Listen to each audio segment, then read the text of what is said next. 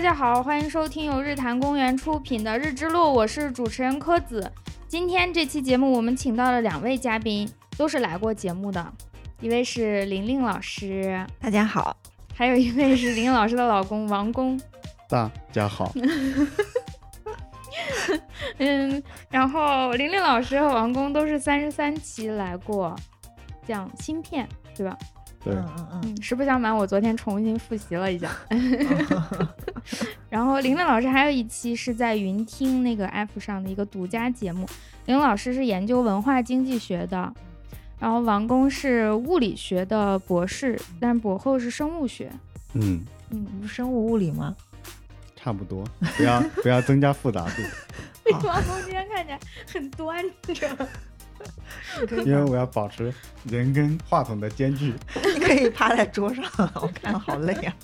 啊，好，好哦，今天跑到玲玲老师和王工家来吃饭来了，吃完了之后，我们一起录一期节目，就是聊一聊最近看的一些影视剧，尤其是最近好多科幻主题的，大家看没看？可能都听说过《三体》有一个电视剧上了，然后还有《流浪地球二》，嗯， 嗯，所以就是想从我们各自的视角，也不敢说从我们的专业 说大了，就是从我嗯们视角，我们最近的一些观后感呀什么一起聊一聊。嗯，而且最近我感觉就是现实生活中科技好像也也也发展的很快的那对，种，突然好像特别快， 嗯就是看新闻的时候有一些新闻特科幻。Chat GPT 这些嗯事儿、对对对，每天打开我都不知道是真假的，都看懵了。嗯，嗯，嗯，喝的还不够，要不再喝一口？还没有到胡言乱语的阶段呢。然后今天我我想了一下一个所谓的提纲，后面我们可能聊着聊就开始胡聊了。但是我我想了一下，主要想聊的有三个方面，一个就是纳米，在电视剧和电影里其实都出现过这个概念，纳米、纳米材料什么之类的。想跟物理学博士请教一下，然后还有人工智能，就是电影里也出现啦，还有最近的 Chat GPT 这一系列的这个新闻，嗯到底什么人工智能？其实我还是不懂，我觉得我看那么多新闻还是不太懂它到底在干嘛。在我的概念中，还不能把人工智能和所谓的机器、计算机区分开，到底有没有区别？啥区别？嗯然后请玲玲老师聊一下科幻中的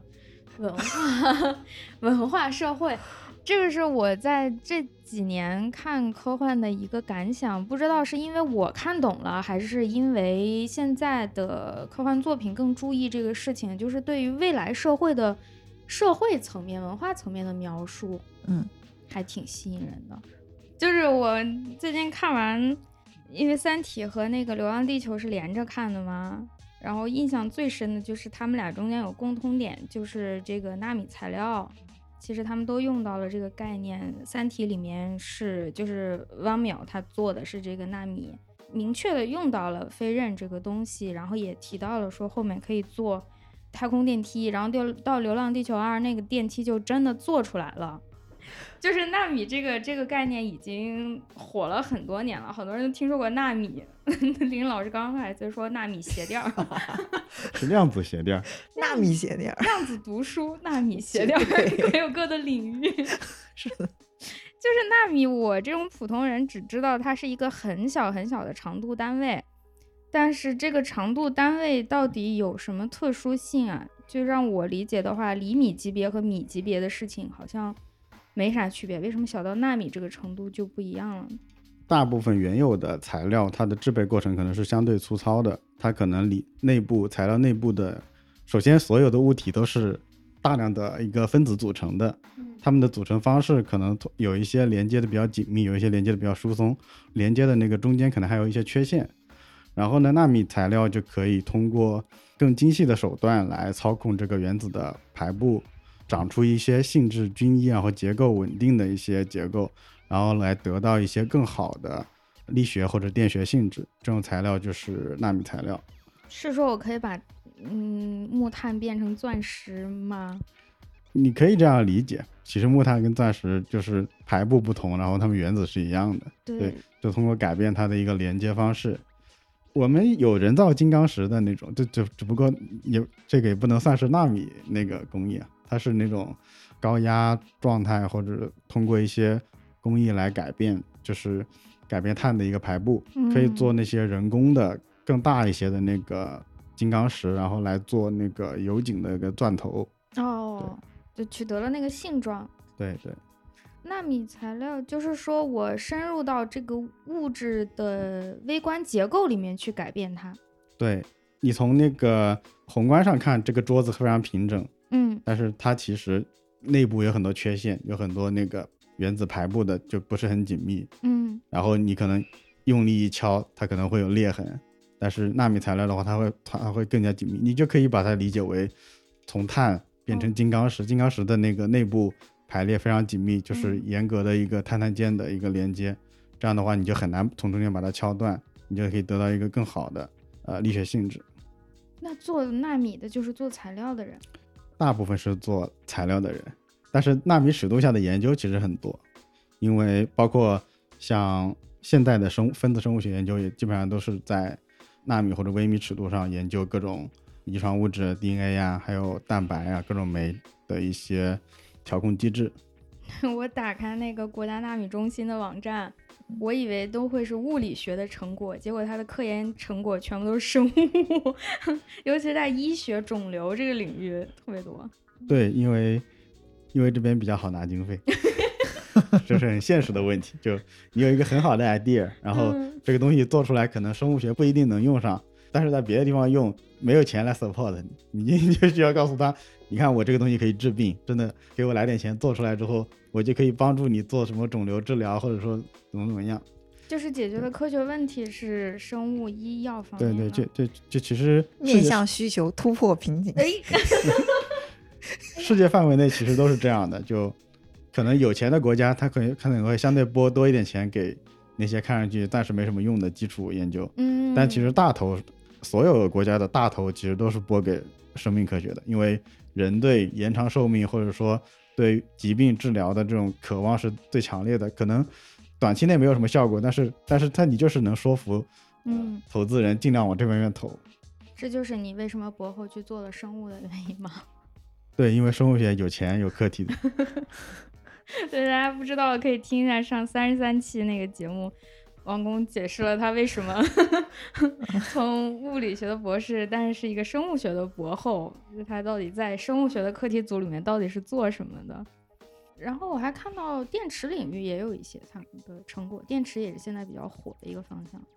对，电池里面其实其实跟材料很类似啊，电池里就是长各种电极的那个材料嘛，然后有一些材料它在生长的过程中，就我们制备就是通过类似于一种叫生长的工艺，就是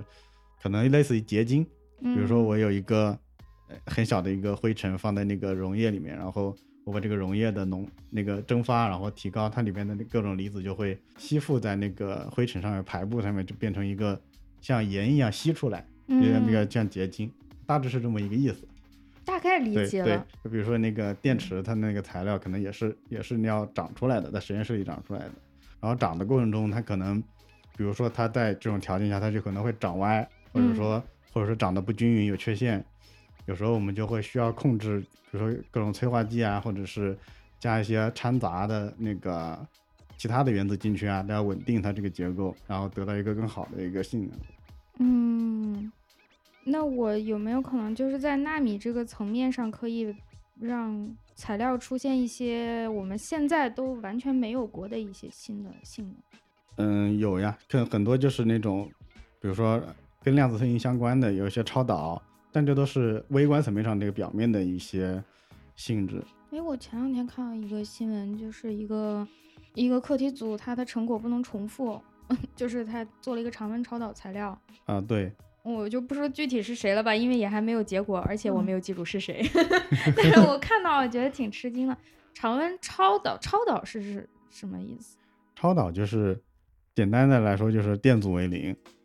哦，然后你的电流传输没有损耗，嗯对，然后你也不发热，因为有电阻就会发热嘛。嗯，那为啥常温这么重要？因为低温很难制，很难制造这种条件。你想在大型电路或者是在民民用中用的话，比如说你超高压输电线，嗯，你可能横跨几千公里，你如果在这几千公里的范围内制造一个低温环境，就是现那在是低非常温困是难可以对达到超导效果的，低温是最早达到超导效果的。啊要低到就多少呀？最早可能是大概三 K，就是零下两百七十度左右。这么低啊？对，但是现在很多我们说的高温超导，还不是啊常温超导，高温超导可能就是零零下可能八九十 K，哦呃就是八嗯、零下我想想， 能达到我们人类宜居的温度吗？现在不行，因为最开始大家就是用烧各种各样的材料，嗯，就调各种配方，然后烧材料，然后检测看就是给它降温嘛，然后看到什么温度它超导，嗯，看看有有没有能不能找到一个材料，就是它可以在相对高的温度超导，比如说在液氮的温度嗯就八十 K 左右，它那个温度如果可以到超导的话，那就有一定的利用价值，因为液氮还是相对比较容易就是制备嘛。嗯后来觉得，如果你光靠找材料的话，温度可能提不上来。后来大家就想办法说，我给你上点压强，对，就这个环境当中，对，就是温度可能越来越高了，但是其实那个实验的条件也越来越极端。对呀、那听对起来更不能使用了。我压可强，是压强大，它可能相对还稳，还好好控制一点。比如说，我就一个气球，这里面的压强很大，但是我如果不放气，我就一直维持，它就是这个样子。但是你要一直维持温度这么低，那就很难了。嗯，哦，明白了，明白了。温度低，我可能得有持续的什么什么供能，让对它对维对持对，哦，常温那常温超导听起来，如果他真的做到了，可太那厉个常害温超导其实也有很高的压强，对，而且事实上好像也没有没有重复出来。对我看到这个新闻，就是说他回应说什么什么，他的材料丢失了。别人问他说：“那你当时做的实验记录啊什么的啊，找不见了， 还不知道最后会怎么判断呢。几年前他就应该已经发过类似的工作，然后被撤稿了。”啊，嗯，这就是猫的声音啊， 生气了，是你做的实验吗？ 像猫在口那个就是呃，剧电视剧里汪淼他做的这个材料，我记得在电视剧里出现的那个飞刃，他是说它特别细，但是又特别的坚韧，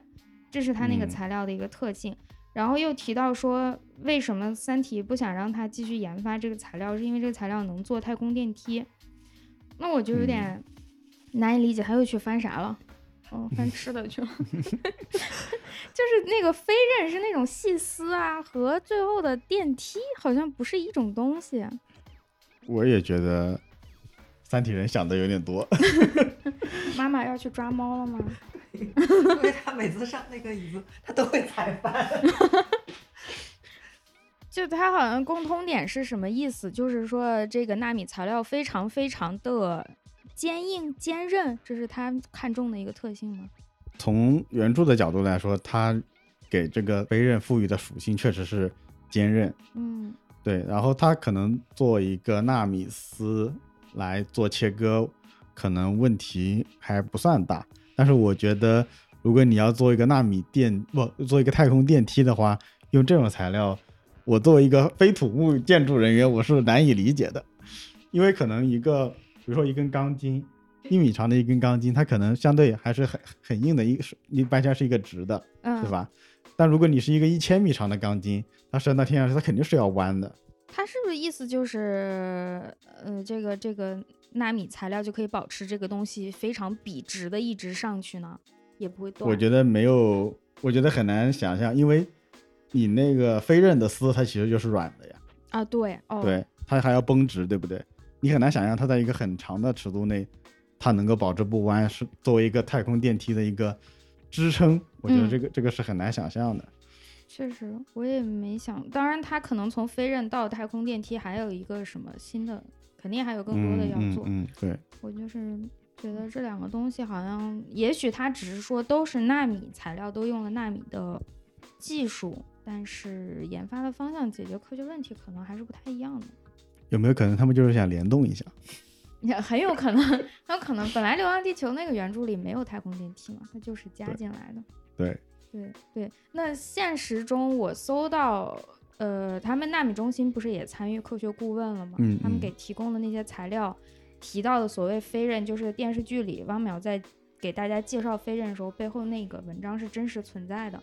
他们做嗯的是一个叫碳纳米纳管米管，对，对，那那个东西到底是什么？碳纳米管就类似于我本来碳是一个平铺的一层网状结构，嗯，然后把它卷卷起起来，来对，卷起来变成一个环状结构，就是一个碳纳米管，它的直径可能就是纳米级别的，然后有一些比较好的电导特性，还有一韧性。它就是很强韧，什么这个碳纳米嗯，管。在在它的尺度上，它很强韧，因为在它碳的尺度因为碳上，碳键很牢固嘛，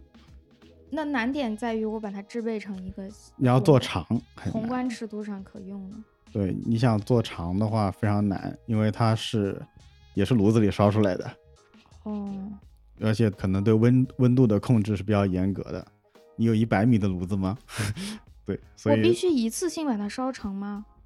我不能那烧一段烧一段接起来 吗？呃你怎么你怎么把共价键截 起来？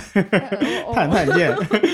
那电视剧里还说他要在纳米丝的两头接上钢丝呢。 你拉米斯接钢丝就系起来是那种是可能是可以系的。哦，它的对接起来我是说这个 的，我说的你说你说的那种 保一持段这一个段的性碳纳米状管接起来，那是碳碳键，你怎么接？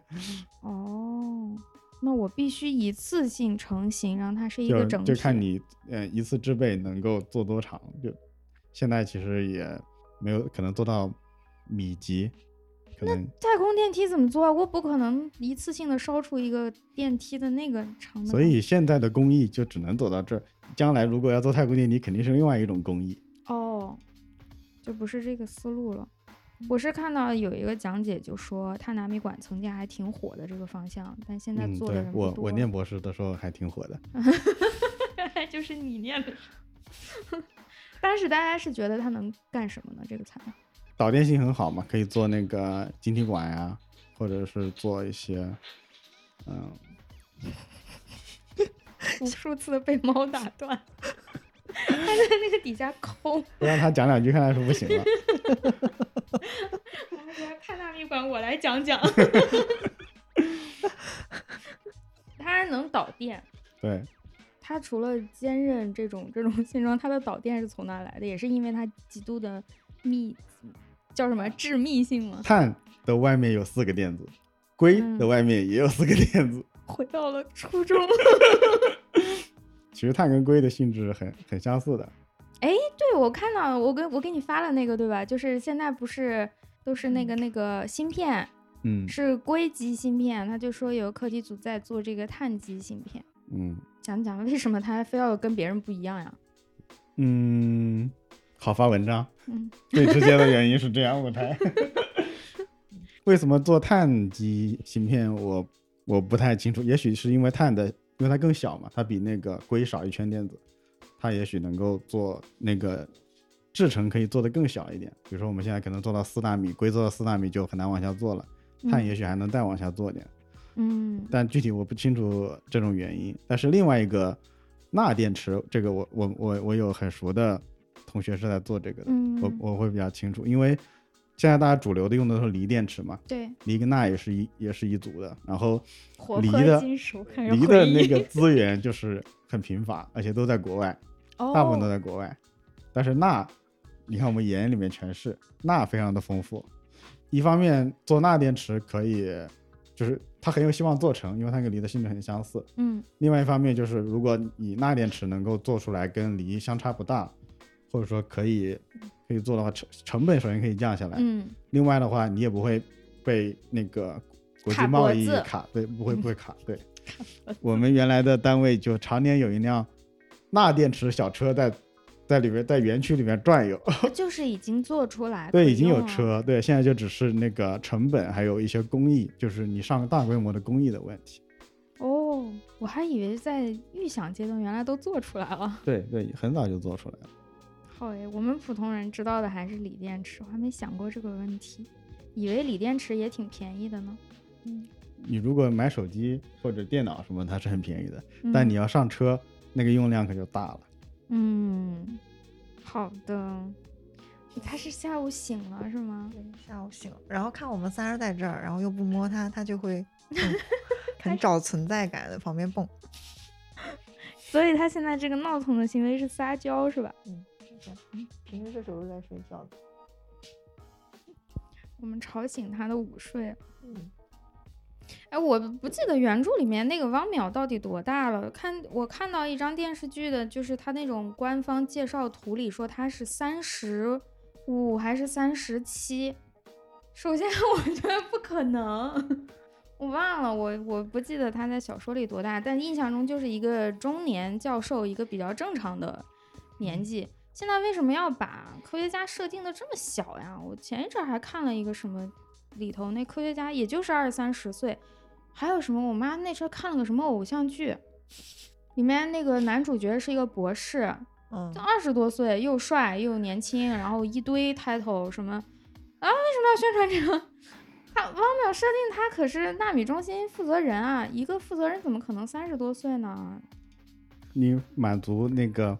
普通民众对我们对科学家期待难道科研明星的想象，首先就是要年轻， 明星啊？原来就算不炒作什么纳米中心负责人，也要炒作什么啊，十四岁上北大，什么十二岁上少年班这种，很喜欢炒作年龄，这样显得，你看我才活了十二年，我就已经走到大多数人的前面， 嗯将来我岂岂不是啊？啊，岂不？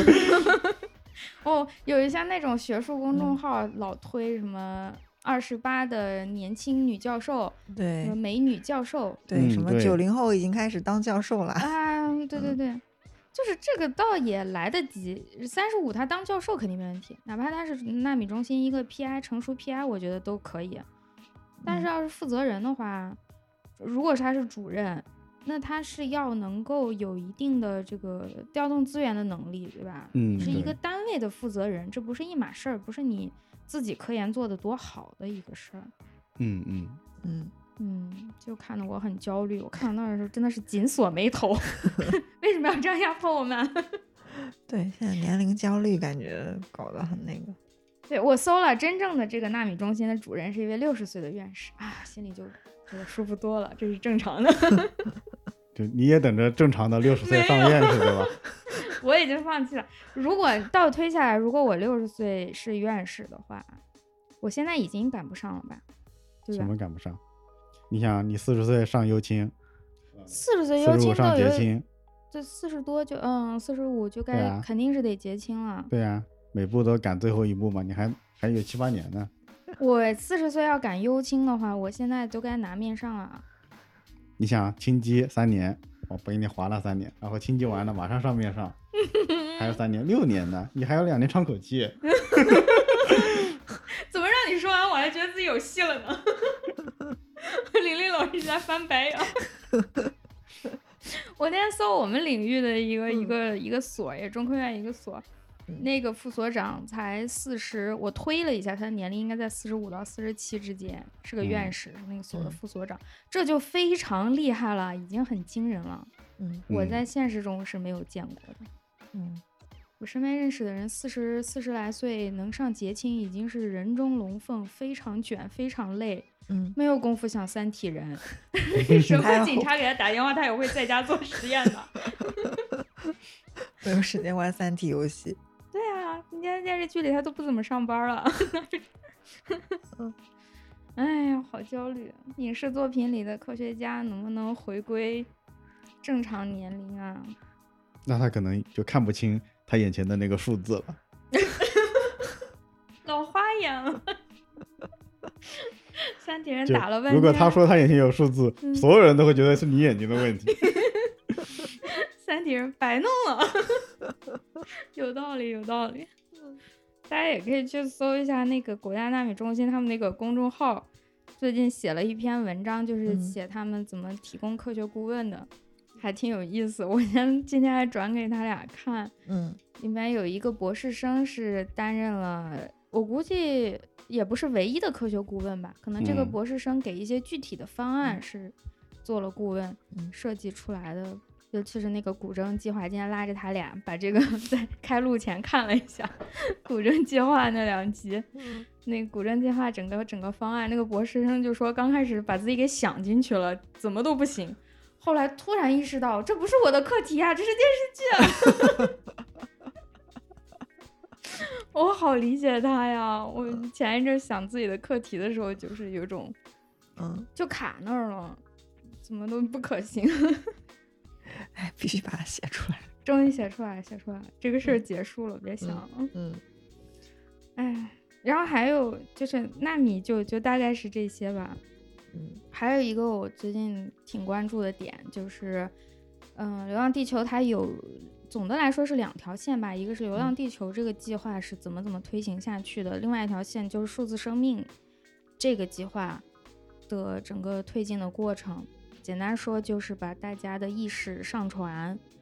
呃，然后就相当于一种数字的永生。我们保持这个数字就可以了，我们的肉体不是很重要，所以也没有必要让地球去流浪、去冒险。所以是这两个方案之间的争斗，算是这个电视电影的一个主线。但是在看的过程中，我觉得其实这两个方案也不是完全互斥的， 表面上嗯大家要争，实际在就是涂恒宇这条线里面，他们是协助，他以数字生命的形式协助《流浪地球》计划进行了。嗯这个我我很喜欢那条线，我觉得终于有一点，就是电影里面有一些科学家的有用的一些剧情在出现了。以前电影里的科学家经常都是什么邪恶科学家，或者是来捣乱的， 或者就是个工具人。总算那个马主任我特别喜欢，哦，我也挺喜嗯欢的。电子宠物，最近还海鸥，马主任，嗯大家可能都已经看过了，不知道的朋友可以去搜一下马主任海鸥，你就能搜出来马我主 看任到，变成电子宠物的过程。 但那个里头其实有好多细节我没有看懂，最主要一个没有看懂的就是这个涂鸦鸦的这个上传过程。如果刚开始他们他们那个所应该就是研究数字生命的，对吧？马主任嗯他们对所，对，那他就是说，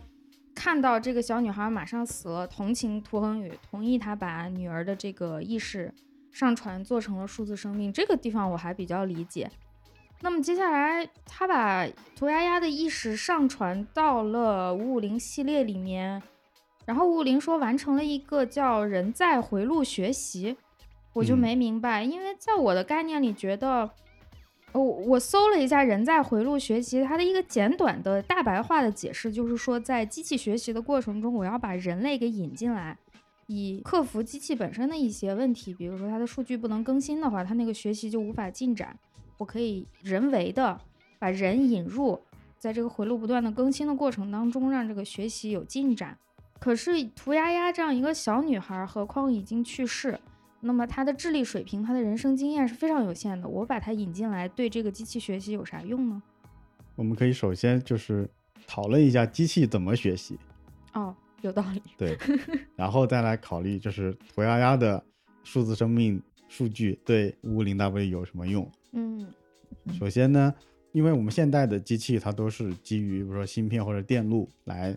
做一个数据处理也好，或者是逻辑判断也好，嗯就是我给定一些输入，嗯然后我会有一些输出。一般来讲，你的那个电路如果已经设计完成了，就是已经在焊焊死在板子上了，嗯你的是什么输入就给什么输出，你同样的输入不可能会出现别的输出。嗯对，但这种就是很死板的，没有任何学习能力的。但是呢，后来有一些那个深度学习的算法或者说模型，嗯它会，比如说我在这个信号传递到下一个信号的时候，我不是说我一定传到这一级，我可能会传到别的，就是周围的接收器，它会有一个概率，你设定给她一个概对率，我会设定给它一个概率，她随机然后它走可一以走传，可能会嗯传到别的别的那个电路上，嗯然后它有一个权重，每一层它有怎么传，它有一个概率分布就是权重，嗯然后呢，我会根据它输出的结果，如果我觉得它输出的结果好，我告诉它这个好，它会强化这个权重。哦对，如果我觉得是我跟他说不好，他下次就会微调这个权重，让让他输出别的输出。也就是说，我通过我的那个可能大量的上亿个那个参数嗯，来调控这个输入在，你可以把它理解成一个类似于那种太空弹球似的，一个球在上面，嗯然后弹各种那个桩 子，年龄太小的会不会不知道这个游戏啊？呃、哎，代你购不知道，我不知道，就是那种一个球从上面掉下来，它会碰到各种各样的障碍物，最后落在哪个洞里是不确定的。就是打小弹珠，对，哦，一个小这弹样珠这从样上面掉下来，有各种概率走到这条路或者那条路，你哦可以通过一些滑动的那个板儿哦去弹它。对对嗯，然后你就通过训练训练这么一个模型，让它在你输入不同信号的时候能够得到你满意的输出。这个参数越大，你可调的那个空间就越多。嗯对，但是比如说我现在训练出了一个模型，然后我输入一个信号，它能够给出我满意的信号；我输入另外一个信号，它能给我给出我满意的另外一个信号，它都能回答正确。但它是怎么回答的呢？你其实就是一个黑盒，你你你你你不知道它是怎么回答的。反正它参数给你，它内部各种调参数、调权重，就给你调成这样了。它会自动的调节来，对，调节权重，对，其实那你作为人类的判断就是要告诉他那个答案是好还是不好。对对对，其实它内部的调节全部都是一个黑箱的形式。当然，你知嗯道它的模型就是权重那个公式是怎么样的，但是嗯在调节的过程中，它最后数值调成什么样了，你是完全不完完全没有那个，你很难解释为什么调成这样，它就它就能出那个结果对嗯，这个是机器学习的一个基本原理。啊。对，差不多。那人在人回在回路的话，就是因为你就是我们这个学习，就是其实就是不知道为什么嗯为什么它会那个模型 training 出来就会就会是这个样子，嗯但是就是你把人的那个神经理解成一个个那个电子的那个单元，就是它有输入有输出，你说的这个过程，我们人脑是不是也是这个过程啊？差不多也是这个过程。嗯，我觉得没有太大的区别，当然可能有一些我们现在还不理解的更玄幻的，比如说量子效应或者说什么别的。下次让花小一花对来聊对脑科学，再来聊一 聊。对但是大体是这个意思，是吧？对我大体们是在这个生意活思中对得到正反馈，你也是像一个缸中之脑一样，你的所 有的输对入，你所有的输入可能都是假的，它只是一个电信号进入你的大脑，然后你输出的来的东西也不一定是真的。对对，也对只是可能只是一个信号出去。这样的话，你就你就可以把你的人脑也理解成一个超级生物芯片。嗯然后这个芯片呢，它跟我们的硅基芯片就是有一点区别，就是它可能会根据输入的那个东西，比如说我这根神经有几根出突触突触，对，有几根突触，我可能用多了之后，我可能会直接搭在某个更让我更方便的那个神经上面。这样的话，我就可以相当于我从硬件层面上对这个回路做了一个调整。这种是现在的那个机器学习，我觉得应该是没办法做到的。它再怎么也是 training 我的那个权重，可能是一个概率的那个计算器，计算器的值你可以改，就是改那个计算的那个权重，但你不能说我电路里面我直接把这根线接到那儿去，这因为个它是死的，它不对，它它是死的，它已经写死了。对对，人是活的，所以那个神经会生长。对，神经会有生长，或者说可它会留下一些信号，然后下次反应的更快。嗯，对，它会留下一些类似短期记忆之类的东西，它会让下次反应的更快缓。存。 对对对对对对，林正老师要问啥？没有，可是涂鸦鸦传的不应该就是他的一些回忆和我也对啊这么数想，字到底传的 是啥？嗯对，就涂鸦鸦的回忆的内容其实没有用，没有任何用，或者说没有什么大用。嗯它的作用可能是，比如说我们现在要观察一个细胞它怎么分裂的，我们拿到一个组织切片，然后我们去显微镜下观察，你会观察到有些细胞刚刚分裂完，有些细胞正在分裂，有些细胞正在凝聚啊、呃染色体，就是它会有不同的周期的过程。嗯，然后涂鸦鸦的大脑，呃，它的数字生命的形式往上传是一个什么形式上传？我理解的是，它把就是它脑大脑内的所有神经元的那个状态打包成数据的形式，然后传到那个芯片上或者是网络上。那就是说传的不是他思维的结果，是他的整个结构，它思维有什么结果可以就传是他的的回忆啊，什么具体。我以为数字生命传的是这些东西，它不是回忆，它的回忆是什么载体呢？它它必须有一个物质载体，你不能说我传了它的灵魂上去，对吧？就是它必须要有一个物质载体。哦对哦，那的是我想窄了，我以为跟上传一些照片儿、视频、数据是这种东西呢。照片、视频、数据那没有任何用呀。对啊，对，它他也不能说，哦为什么说学习它的人在回路？你肯定得是把你的电路状态或者你大脑的那个回路的状态传上去。也就我传的到底是谁无所谓，传涂鸦也好，传屠恒对宇，对嗯传你在街上随便一个人，我传的是一个人类，五五零就学习了人类这个脑子。这个可以用有那个物理学上有一个很经典的一个谬论，就是拉普拉斯妖，就是说如果我知道这个世界上所有原子嗯它此时此刻的位置还有速度，我就能推演此后任意时刻内这个世界的状态，嗯因为我知道它怎么动。嗯对，但实际上这个是呃不可能的。但是在这个地方，也许是从电影的角度上，也许是有可能，就是我知道所有神经元此刻的状态，嗯然后我就可以推往后推演它，如果进来一个什么信号，它输出是个什么样子。那么上传涂鸦呀，实际上起到的作用是让五五零的整个这个它的结构，就是它可以理解人类大脑的那个结构，而且可能是一个正在发育的大脑的结构。哦，对，它就有一些地方还没有发育完全，有一些地方是发育好的，嗯，或者有些地方在发育中，你就可以看到这个人带回路它进化的一个方向全、部一个阶段、不同的阶段，这样你就可以去研究人的大脑是怎么发育的，可以加速你学习，就是让机器学习变得更像人类。嗯，而且好像这个过程，它的那个涂鸦的那个大脑，实际上给它展现一个时间展开的人类大脑，对对对，嗯，嗯，这都是我胡言乱语啊，没有任何没有任何支持。嗯反正是电影我要情我节嘛要，再喝一口酒。反正电影情节。但是你说的对，这样我觉得更合理了。比我我之前那个幼稚的想法，就是上传了一堆涂鸦鸦的人生回忆， 要有道理多了。我说那个有什么用呢？她一个小女孩儿嗯，都没怎么出过门儿的一个小女孩儿，她她对机器能有什么帮助？嗯，实际上是这样的。嗯那它的大脑是一个非常人类的大脑，按照设定的话是比原初五五零系列更高级的一个芯片，一个生物芯片。那么就哦是，把、你你觉得人的大脑是上帝设计的是吗？那倒也不是管它谁设计，自然形成的吧，我还是信科学。 自然形成吧，就在不断的嗯嗯筛选进化过程当中，要嗯比当时我们就是电影当中大家人类设计那个五五零要要更有效吧。因为电影里的五五零是量子计算机，所以嗯这样我很难比较。但是它，我觉得它比任何现在深度学习的芯片都要高级，那是没有问题的。哎，那你讲一下量子计算机到底啥概念？啊就是数据量大吗？没有，没有什么。量子计算机，嗯，但我也仅有科普层面的了解。太大好概了， 就讲这个。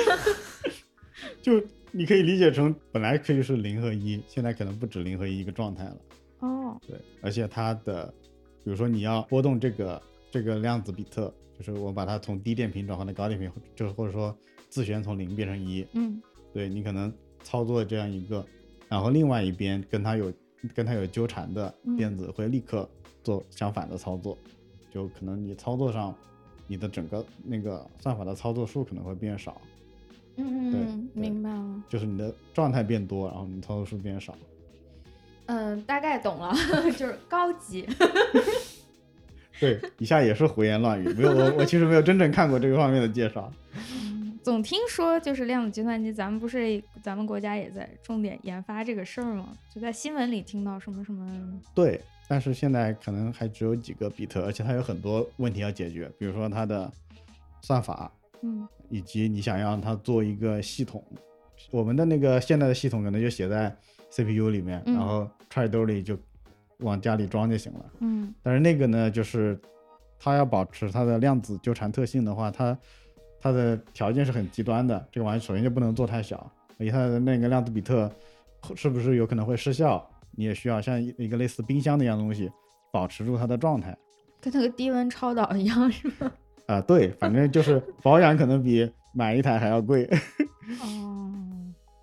怪不得这么难，我还以为是在这个研发软件什么， 又是这个方面卡住了。不行，这个太 难了，完全听不懂。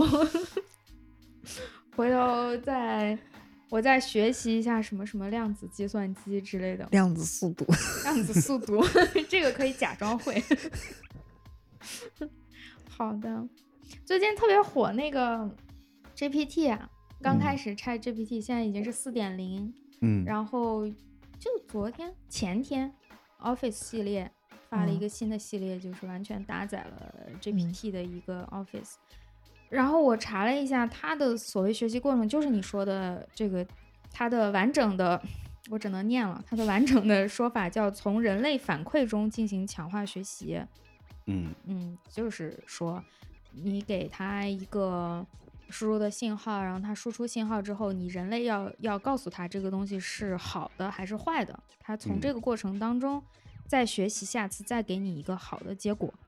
具体怎么过程就不是很清楚了。我们人类不跟踪它的每一个步骤，我们只看它最后的结果。那它的研发的难度在哪儿呢？因为过程我们不跟踪呀，难道难度就在于你去哪儿找这么多闲人跟他聊天吗？现在已经有了 满世界的闲人， 对，小朋友满世界的闲人还是很多的，因为他们喜欢在社交网络上说话，但是他们的说话就是大部分都不是优质语料，就是你哦需要一个可靠的、或者说正儿八经的那种上下文的回答来问答来，就是训练你的机器。如果你用百度弱智吧的那个语料去训练 ChatGPT，它可能会呃冒出非常奇怪的回答。好像大概可以想象了，已经已经已经看到了，就百度出 的那是啊个，吗？哦，我我我知道了，算了，我们不得罪他了， 他们在家心里也都有数。嗯今天是看到了在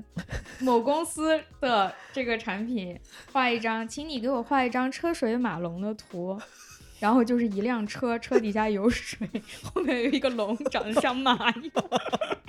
我发给朋友，我朋友说不错了，没有给你画一个马龙开着车， 真的笑死。这种是不是百嗯百度差点说出来了？是不是这个公司就指望我们来告诉这个软件，你这个答案是错误的？ 对，就就是其实这种产品都需要很长时间的迭代。你像 ChatGPT，它三点零、三点五的时候就就开放给很多人就是使用。嗯，但如果你留意的话，你会发现，你问他问题，他每次回答之后，他的回答后面是有一个嗯点，赞和点彩的类似按钮的，对就你可以给他反馈说你这个回答的很好，其实也是在变相帮他就是进一步训练他的这个模型。嗯，那我们就应该拒绝给出这个回馈，除非你给我钱， 不然我不就是在帮你打工，对吧？对，但你现在能用上，你还得谢谢他呢。嗯对， 我们我觉得未来的这个进入了虚拟世界之后的打工是很难定义的。其实现在已经有一点了，对吧？嗯，很多网站是由用户来提供内容、提供数据，嗯帮助他产生价值的。那么我们到底在干嘛呢？我们是不是他的员工啊？如果人人都拒绝在微博上留言，微博很快就倒了。可是我们还在花钱使用它。嗯，像这种这种人从人类反馈中进行强化 学习的软件，以后大家的使用过程就是在帮助它不断的进化呀。进化不好说，帮助他训练吧。进化它是到底是哪个方向，可能要看你的整个人类语言大环境。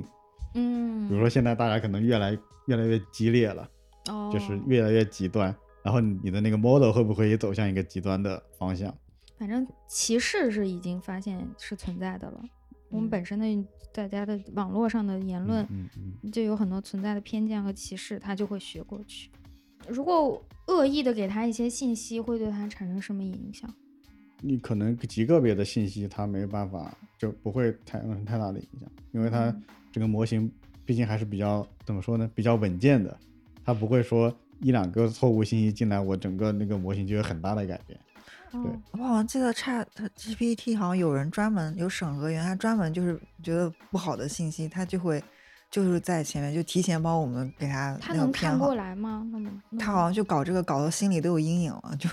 就是对工作人员的身心是一种极大的伤害。好像就专门想要就是那些不是很好的言论，他们先先给他就很低的权重，可能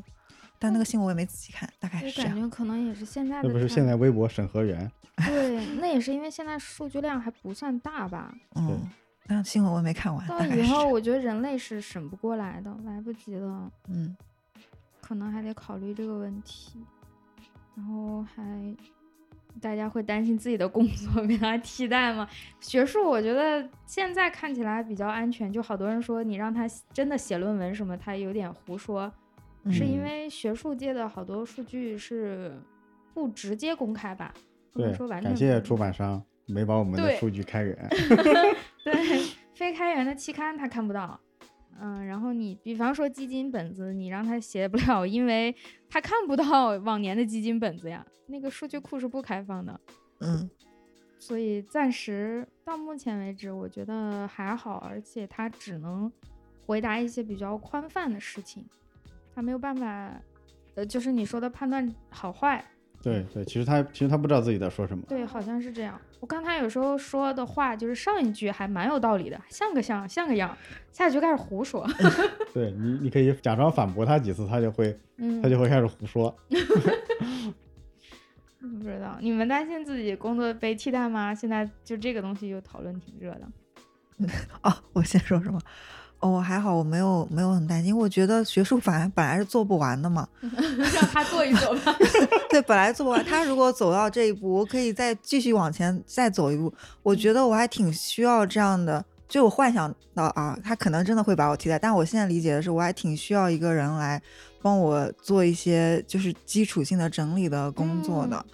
这样我就可能有更多的时间去看文献、去思考、去想一些，把时间精力花在选题上面。对对我现在因为特别是自己还是一个小作坊嘛， 对，我就跟你感感觉一样。我感觉跑数据 跑了那么长时间，再改写个论文那么长时间，返修 修回来有几个月又没了。这期间我都是在对着电脑一直在输出，我很着急，我什么时候才能有时间输入？嗯，对我就想，如果能把时间精力节约下来，我可以更好的去输入，然后再去，对吧？就是互我觉得是一个互相协作的这样的一个过对程。我也感觉。而且我觉得，就是 Chat GPT 它它有了之后，也不是说你你就可以完全每个人都可以很很擅长的去使用它。我觉得以后可能要 PK 的就是你怎么去跟它对怎么话，提问？对你怎么去嗯跟它对话，怎么去提问，这其实也是一个很重要的能力。虽然看着好像挺简单的，这个很像我在网上有时候看到有朋友投稿和导师之间的矛盾。对，就是导师的工作其实就类似于我们人类面对 GPT 的时候的感觉，你得提出那个准确的问题。对，所以有一些学生是觉得啊，我导师就给我留了一句话，然后就让我自己做，一天都是我在做苦力，实际上你在做的就是 GPT 在做的事 情，嗯，就是这样。导师提那个问题很关键，如果他提对了，你这些苦力是不白做的。嗯，是的，嗯，没提对的话，你就是在做白工。所以，导师的能力不体现在他本人去实验室里做了二十小时、三十小时，而在于他一开始说出了那个对那个准确的科学问题。我觉得是这样，对我感觉科研本身它真的是做不完的，就你你对你走一百步，我再往前走一而且步中呗间，有都可好以。多好多的杂事儿。如果这杂事儿真能用机器人来做，也太嗯好了。，对，但我比较，我觉得可能翻译嗯，这个工作可能还挺危险的，也挺危险的，是就是可能会被替代，就是啊，翻那个译。翻译那个职业，因为其实我已经感觉到，就比如说我们之前写英文论文的时候，可能我们写完不是要找润公司润色嘛，嗯其实那个时候我感觉他好像给我改的内容不是很多，就 没有我想象中那种颠覆的修改，可能就只是一些什么多一个 the 少一个呃之类的， 啊有可能我找的公司不靠谱哈、嗯 然后，但我现在发现，就是还没有 Chat GPT 出来之前的时候，我已经发现有一些呃软件它都已经做得很好，它真的是能把我的语言改得更加通顺，我能感觉到它有质的那种飞跃。然后有了 Chat Chat GPT 之后，它翻译的真的还蛮不错的。 对嗯嗯，我现在已经完全，比如说我以前还要自己很仔细的去检查我有没有什么单复数搞错了、嗯，这种。这个嗯现在现在已经基本本上可以从这种劳动力里面解放出来了，然后翻译的话也是越来越精准。嗯，我觉得翻译这个工作可能就蛮蛮有，还有还有一些可能，嗯，我个人感觉就是水平比较一般的那种文案工作，哎，是就是不是人，是那个文案本身的水平太低，不需要人去做了。他可能只是是简单的介绍一下，然后我发现可能有一些就是跟 AI 结合的一些什么写作什么网站或者 Chat GPT，它就可以嗯辅助你，就是自动生成各种各样的文案。如果嗯你的文案水平不是特别的出类拔萃的话，就是有些文看不案出它区本身别的信息量其实不大，比如他让嗯你写一万字的什么什么读后感，嗯，或者就宣传某个产品，对啊，什么去去哪里游玩的一些感想，我觉得对，如这果种东西嗯本来也不应该让人类来回写，写它干啥？以后可能会自动生成，我觉得，嗯嗯这个倒是。我嗯，们在想，如果说世界上就有一些东西无法避免的是这种苦力活儿，那我们与其奴役其他人类，不如来 奴役一下人工智能，就把这些活儿给他，对吧？嗯不存在替代人类。嗯，听你们这么说，我觉得你们两位的工作可能不会丢，但是那些研究生连每个月几百块钱都拿不 到了。但是就是现在研究生，我觉得啊，很多研究生在做的是这种重复性的、无趣的科研的底层，是因为这些事儿必须有人做，而我对们还暂时没有人工智能。对，必须要有人做，但是嗯 导师他不会让自己的时间在那边清数据或如者果干一个嘛导的师亲自清数据，这个数据这个课题组完了， 就不存在了。，对，所大以家不要觉得导师不亲自做工作，如哪对个啊房产老板亲自去挖沙子， 那那你们公司别干了。对啊？如果让 G- Chat GPT 来做的话，就可以让研究生也 可以对，一起来去做看，更有价值的事情。我们一起去想 idea，我们做这样的工作，我觉得这样会更好。反正我还挺期待的， 我也觉得嗯，应该可以解放很多普那通种研究生早点去做有对意义的思考对的事情。少做搬砖的事儿。嗯，怎么王工不同意吗？没有啊，我这么觉得，啊但是因为还没有没有真的普及开，不知道最后到底就是直接啥想效象果。嗯，我到现在还没升上呢，没有用到那个 Chat GPT。花花用到了，昨天花哦花用的过程中，我塞了两个我的问题，嗯而花花跟他聊的时候，发现 GPT 猜到了花花接下来打算做的一个新方向。嗯然后我们就在想到底是因为 GPT 确实从无数的网上的语料当中发现脑科学接下来这个方向很好呢，还是说因为它扫描了花花的电脑， 发现了它接下来的这个也是新问题，有对可吧能，然后花花就拿我的来试一下，因为他的电脑也是不可能有我在做的东西的。嗯，然后就提了一个跟我相关的问题，他也大概猜到了新思路，所以我们觉得还是数据安全应该还可以。他确实是从这个倒也不难理解，对吧？因为我也是从无数的文献当中发现了接下来一个 gap。那嗯 GPT 比我更先发现是更很有可能的呀，他比我看的文献肯定多多了。对。首先，你们肯定研究的不是特别特别小众的那种方向，对我所提以了他一个大比概较猜大到而了什么化样之是的一个问题，猜到是很正常的。嗯对。是很正 常。另外，我如果他要扫描你的电脑，他应该也是来不及的。他每天有那么多人的电脑要扫，哦他他哪知道 他哪知道你提问的时候要要要转到你的电脑里的数据？看到了一个忙碌的 GPT 的身 影， 所以不用担心数据安全。对对，不用担心。这个不用担心，在于他觉得没必要，是吧？搜网上的信息可更能你肯定你的语料，你的你你的文电脑里的语料可能还不怎么优质，哎他对哎，他来讲是乱七八糟的东 西，会这话污我不爱听。主不在乎。 直接模型给污染了。 怎么回事？ 最好导入我这些乱七八糟的论文去扰乱一下我的同行。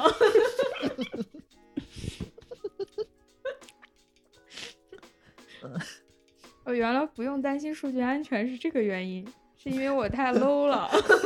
他们是他们挑数据源肯定还是有审核的，不然不然这个模型会越越训练越奇怪。哎，它现在的数据来源是什么呀？真的就是互联网上所有公开信息吗？嗯，可能有选择的吧，比如说一些图书馆信息，正正儿八经的那种，那个技术博客或者是那个 GitHub 之类这种、呃各哦种信息。我看还到有花花搜，他有看 ResearchGate，他给对出的链接有这个。对对，嗯，嗯，那好像还是可算可控吧。而且他应该没有怎么用中文社交媒体上 的那些语料，啊、对那两天就毁了。对，可能国内要做这个的话，用中文的语料可能会练出一些怪东西来。如果用微博，三天就学会吵架了。 我是有看到有人模拟他编的编的段子，就是假如 AI 学习了微博语料库的话， 就是什么？那你问我，那你说呢？你行你上之类的， 倒也挺好。然后还有个问题就是，呃，那个数字生命这个计划，它有一个我觉得是一个大 bug 吧，就是你不管怎么说，它是要有硬件支持的。嗯，对，那按照它的设定，地球是要完的。 嗯，嗯，那这个是这个计划不是真正的急对用就我解决的。当时看完电影我就跑出来问王工这个问 题了， 然后他跟我讲，他们可能追求的不是什么活一永生，可能就嗯是我们这一代人活到就是在数字生命里面活到一百岁之类的，可能到时候地球就毁是灭了。嗯那 个还有一个计划叫“快乐一百年”， 我最支持这个 计划。有这个计划吗？ 有电影有有有有，它只是没有展开。哦，哦，嗯，有啊对一个计划“快乐对一百年”，有吧？我我我怎么这么深刻的印象？还 是我 梦中我我我没没 有是不是叫“没快乐有一百年”？我不记得了。没它是实际上是有好多好多个计划的，啊，就是数字生命和嗯《流浪地球》得到了呃比较多的支持，走到了最后 PK 这个阶段了。我记得是嗯这样。嗯那快乐一百年可能就数字生命也不用研发，大家地球对上的资源该用用，反正一百年以后都没了。对，数字生嗯命可以快乐一五百年、三百年，快乐到地球太快乐到太阳炸呗。嗯，也挺好。那它就有个问题，你怎么控制这个量啊？每出生一个新人口都给它上传吗？还生什么生？不生了，嗯， 我都我都不用死了，我还需要生吗？哦，哎，那个《爱死机》就是《爱嗯死亡嗯机器人》最新一季，好像有一有一嗯集就是这个，就是生育是重罪，生孩子是要藏起来，因为当时所有的人都是永生的，嗯所以哦你每新生一个人，你是在占用现在活着的人的资源，所以是不允许的，只能大家现在活着，也蛮好的，蛮好的。 你看你说出一些反人类言论。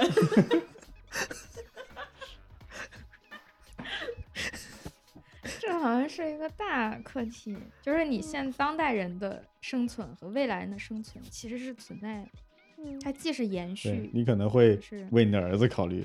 顶多为你的孙子考虑，但你的重孙子你可能就不会考虑了。对，不会的。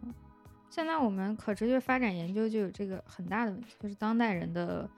和后代人的公平性问题，而且往往当代人是拥有更大的话语权的。我跟你后代人还没见过呢，我们又不在一个谈判桌上，我就现在把煤都烧光了，你能把我怎么样？ 就是这样，它其实很不公平，代际之间的公平是个很大的问题。嗯，就是啊，也让我觉得《流浪地球》这种计划太不可思议了。嗯他要多少代人，多少年那个计划，几千年， 嗯，可能吗？我们人能做到这种计划吗？ 对着节目我说能， 你刚刚已经说出了一些，你个呃数字生命派，原来你是，哎原来你也是。 但是它数字生命实际上还是帮助了《流浪地球》计划嘛，嗯就是你不能说这个这两个计划是完全完全互斥的，对，但取决于你那个数字生命的他的行为，嗯他是非常个体的。嗯，对，如果他是一个，我就希望大家都跟我一块儿上船，然后不要搞那个流流浪浪地球了，嗯那他可能也不会就是做这些东西。嗯，也是。那他最后说的那句，就是说涂恒宇，你是一个变数，啥意？你是一个变量，啥意思？我也没懂，瞎猜呗，反正我们也是瞎猜，他就嗯留了个扣儿，就是让你猜嘛。嗯，我完可全能又不多了一懂。个人吧。可是那个什么神经元怎么发育不都已经知道了吗？嗯，不同的脑不都是一样的吗？据你那刚才幼的年解跟释，成年可能还不一样嘛，你需要有一个时间维度的对照呀。但我觉得这不至于变成一个变数吧，还把它名字特意那变出就来。是那就是涂恒宇，他有完整的意识，他可能要，比如说他他不同意那个其他数字生命的做法，因为他也他也在网络里嘛，他可能会左右将来可能对地球上人类的一个态度。就是 Moss 的决策不能直接执行了，对涂恒宇可对能会干预。对对，涂鸦呀可以干预 吗？他可能反应不过来，他要干预 吧，太小了。 我这就道感题觉咋解？刚才电视剧里面小女孩喊爸爸，王宫就哎呦， 这里填什么呀？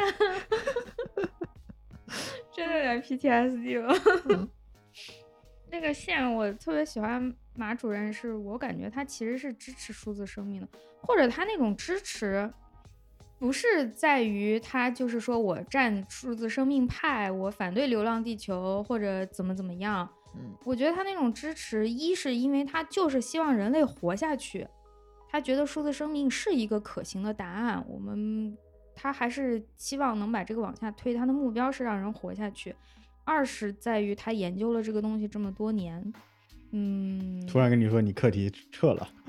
单位都撤了， 课题撤了，整个法律上永久禁止，而且他说的是法律上永久禁止，并没有说这个事情真的不许做。他那么多次，他就是在故意放水啊，嗯，太明显了，对吧？他还是想看到这个这个成果到底能做成什么样子的，嗯因为我们知道，实际上课题能不能拿到钱和能不能做完，不是你这个科学问题本身决定的，有很多很多外部因素。嗯我总觉得他心里还是有一个非常单纯，就是想把这个科学问题解决了的那个想法。我就是要嗯看一下，对我也感觉有，是吧？当时让把那个涂鸦鸦拉回来上传，他就有这个想法。嗯，嗯， 你这样看着 我，好严肃。 哎呀，对，还还有一个我看到的点，从第一个《流浪地球》的时候，我就特别喜欢这个点，就是里面大量的出现了中文。嗯嗯我们终于可以在大屏幕的这种视效影片、科幻片里看中文、听中文，不用那种跨语言的去理解这个事儿。嗯我记得好，就是那种老的那种科幻片，它里面所有人都是讲英语嘛。嗯，什么《星际迷航》的那种早先的系列，星际嗯迷航》的电视剧系列里面，不管是什么设定的人，包括外星人，大家都在说英语。外星人的飞船面板上写着英语，然后当时我就觉得很不能理解。嗯当然，他面对的观众是是英美国家的人嘛，但是现在电视剧呃就电影稍微稍微注意一点，他们会让人说一些其他国家语言。嗯但是头一次，哎，总算听到中文了，嗯哎，觉得好亲切呀。还有那种标语，什么两行泪那种，哦嗯对，对，就特别有我们的文化的那个，嗯，你听到中文是因为你觉得身份认同感，嗯，就身是在未来的世界里，终于有了中国人，有了正经中国人。啊啊嗯，嗯我不是希望未来的世界所有人都说中文，而嗯是在那里有了可以自由的说中文的人，也就代表着也有可以自由的说其他语言的人，而不是未来的世界里所有人都说英语。嗯是的，嗯，就让我觉得这个这个片子描绘的这个世界更可信了，更真实了，嗯有那种感觉。嗯，而且大家都可以讲自己的语言，但是用那个同传，都戴着耳机，嗯就可以实时交流了。对，实现这个技术是不是还是得人工智能？嗯对，这个我好我像觉还得用同过传，可能已经在 Chat GPT 的能力范围内了，嗯对我它感也觉不需要特别精确，对吧？对然后它对语言的一个转换应该是它擅长的，它现在不不需不需要特别精确，但是我觉得它未来应该能够达到。嗯就是我觉得同传，我认为啊，最大的难点在于嗯情绪和一些嗯语言本身的那种情感褒贬暗示性的这个东西，你怎么把它翻译对？这个挺难的。哦，语语音合成，然后和模拟各种情绪的那种语呃，音。不是，比方说我我我们都是同一个语言的人，互相之间说话，比比方说涉及到方言和一些俚语，比方说我说你这个小样儿，你什么意思？我意思怎意么思翻译给对对意思意思 你。你一点小意思，就这个意思，就是这种东西要，而且是实时翻译，在多种语言之间交叉实时翻译出这个东西是更难。比如他那个里头，就是那个张鹏沙溢演的那个，嗯嗯和他的那个老朋友是个俄罗斯人嗯，他们俩聊天的时候，其实说了好多，他不本来也说东北话嗯，就是好多那种表示哥们儿的那种。你看咱俩都收脱相了，你怎么这样啊儿？什么那个如果只是非常书面语的翻译的话，我觉得他俩感情不会那么好，不会是好朋友的，一定得翻译成很亲的那种话，他们才能把情感传达过去。嗯，这个我觉得好难呀。 Chat GPT 并不知道自己在说什么，它只是根据已有的语料训练，你、嗯，你参数多了能训练成那样。 就要不断的跟他聊这种话。对，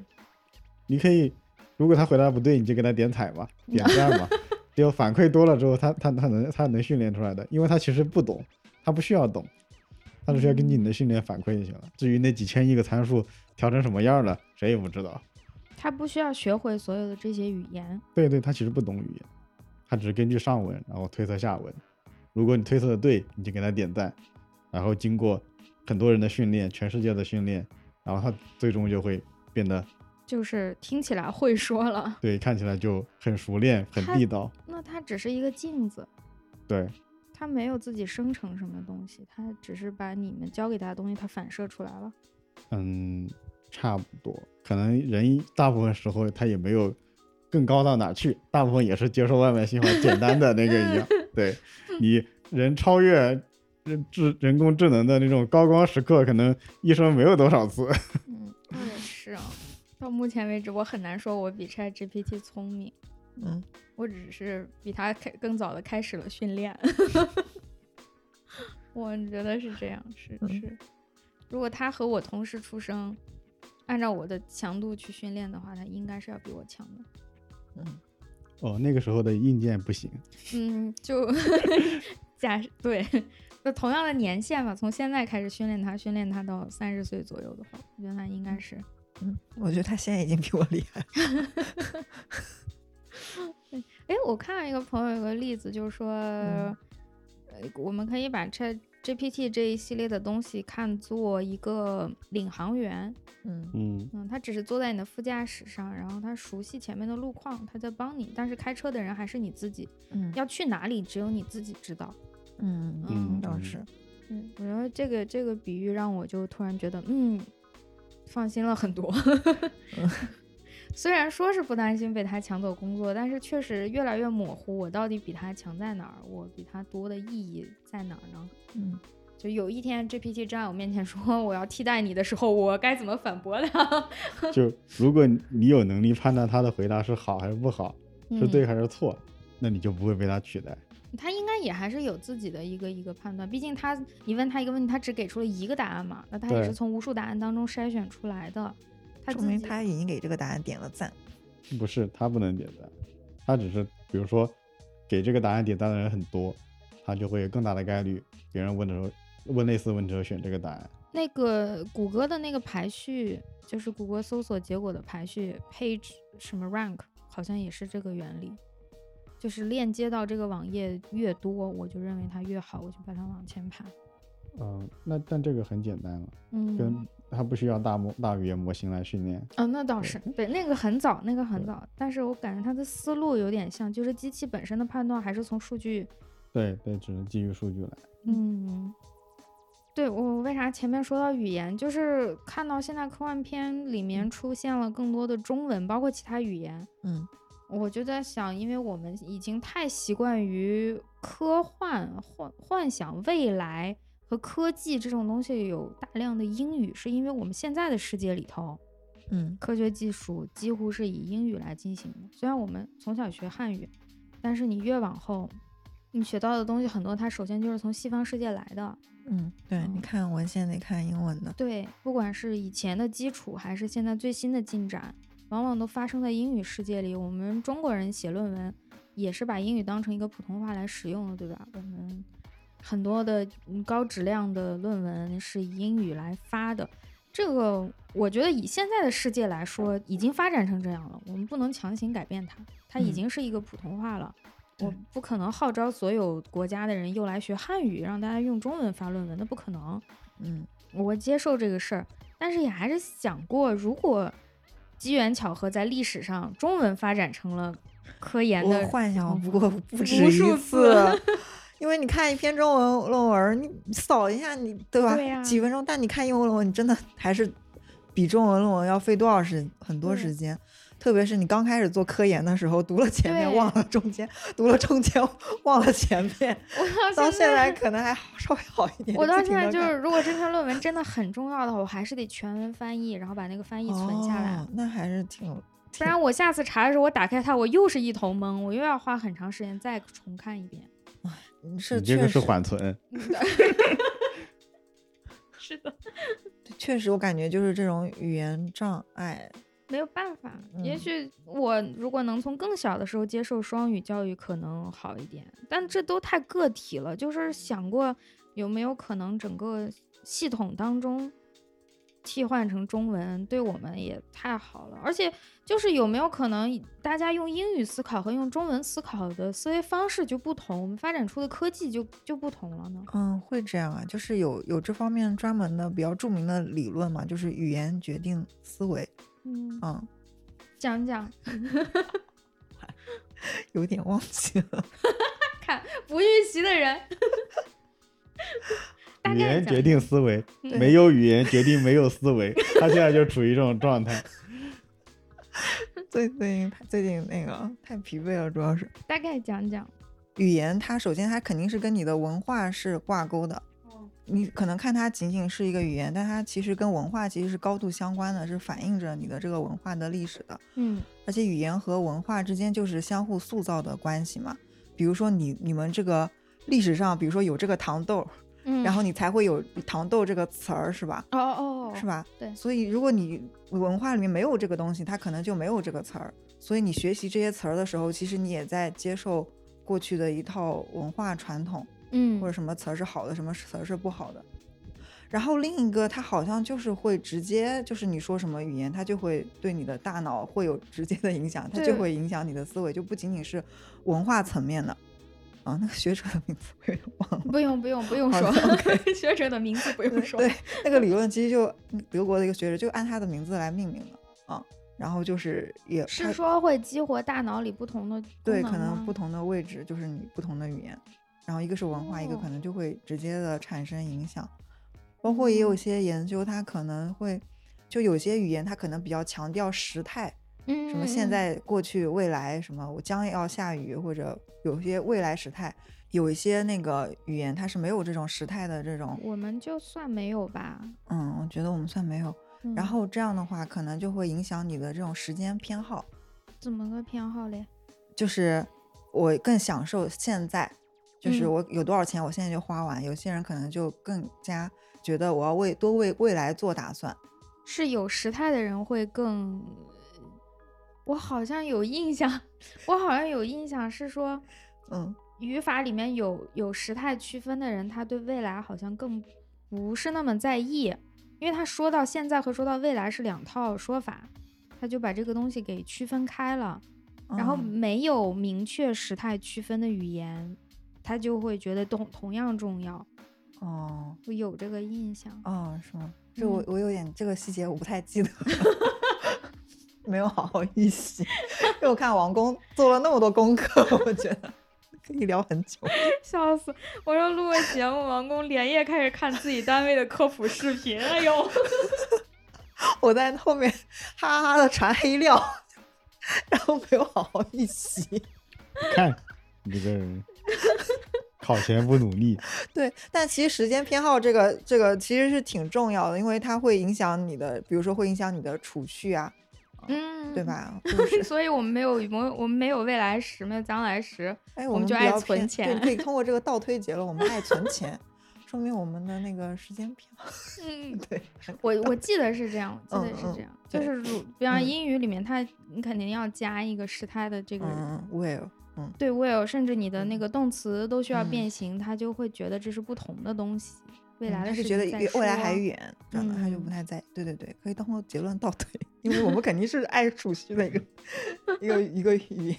虽然信但息是我们储蓄的原因太多了。嗯，哎对，，对啊，那就是你看做社会科学有个问题在于你的面对的嗯因素是非常非常多的，比方嗯爱储蓄，嗯，对，可能在语语言和语法上有一些影响，嗯，但是更多的是我们宏观经济体制的一个影响。嗯。是的，是的，那你这种对，就是社会科学当中的因果 推断，他那个电影里也嗯提到了，就是关于什么，关嗯于、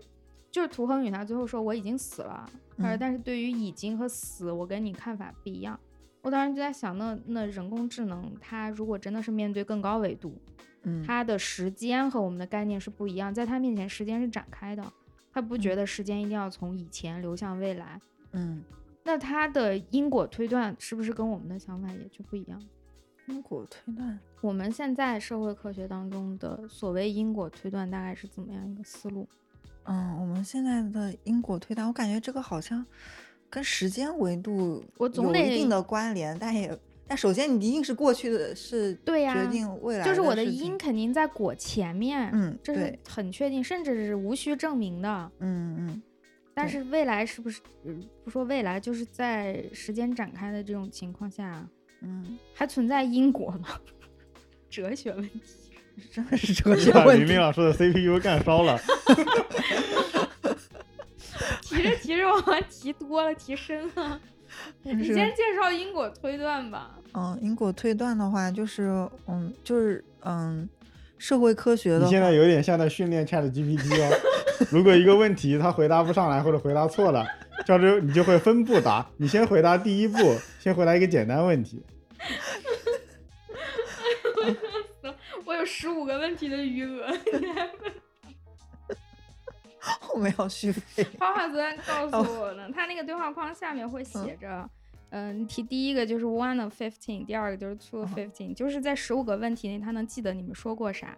超哦过十五个就要重启了，要重启。就嗯重新来过了。对，就是他他就不记得你的上文了。嗯，对哦，哦哦对，十五个问题内，你们可以像人类一样，就像咱们这样，就接续的聊天儿。十五个之后，它就是一个嗯全新的机器面对你。嗯，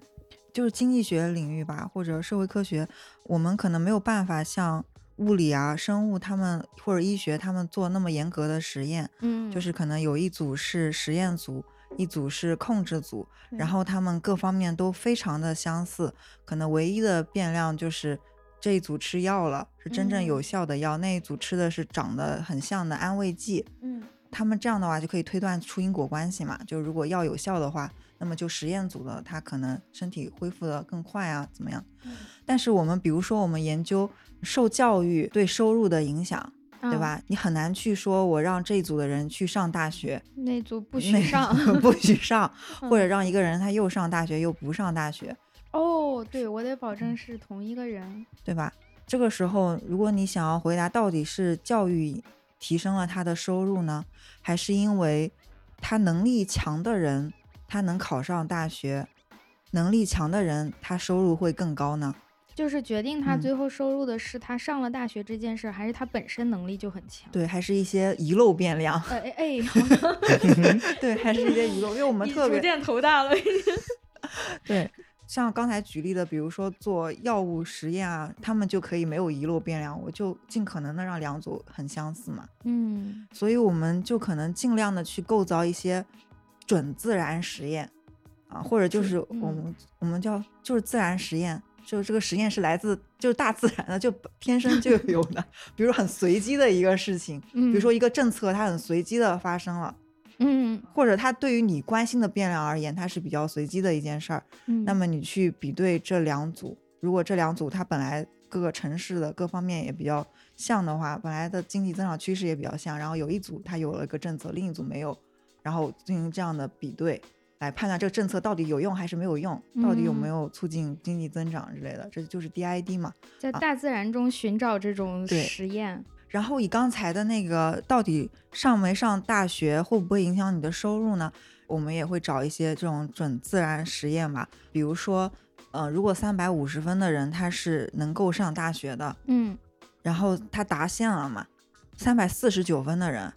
他就没有达线，他上不了，比如上不了大学。嗯，但是你从三百四十九分跟三百五十分的人来讲的话，他们的能力啊没有太没有大没有差太大的差异。这个时候，你再把这这两拨人，然后来对比的话，嗯会不会三百五十分的人，他上他的收入就真的比三百四十九的人高非常多呢？如果有的话，或者很 显著的高，是吧？啊得 显著对对，这个时候我们可能就会进行因果识别。刚才那个就是断点回归嘛，嗯啊啊， DID 和断点回归， 对同学们记住了吗？ 对，就是靠通过我们这种这种自然实验吧，或者叫准自然实验，我们也是在做实验，只是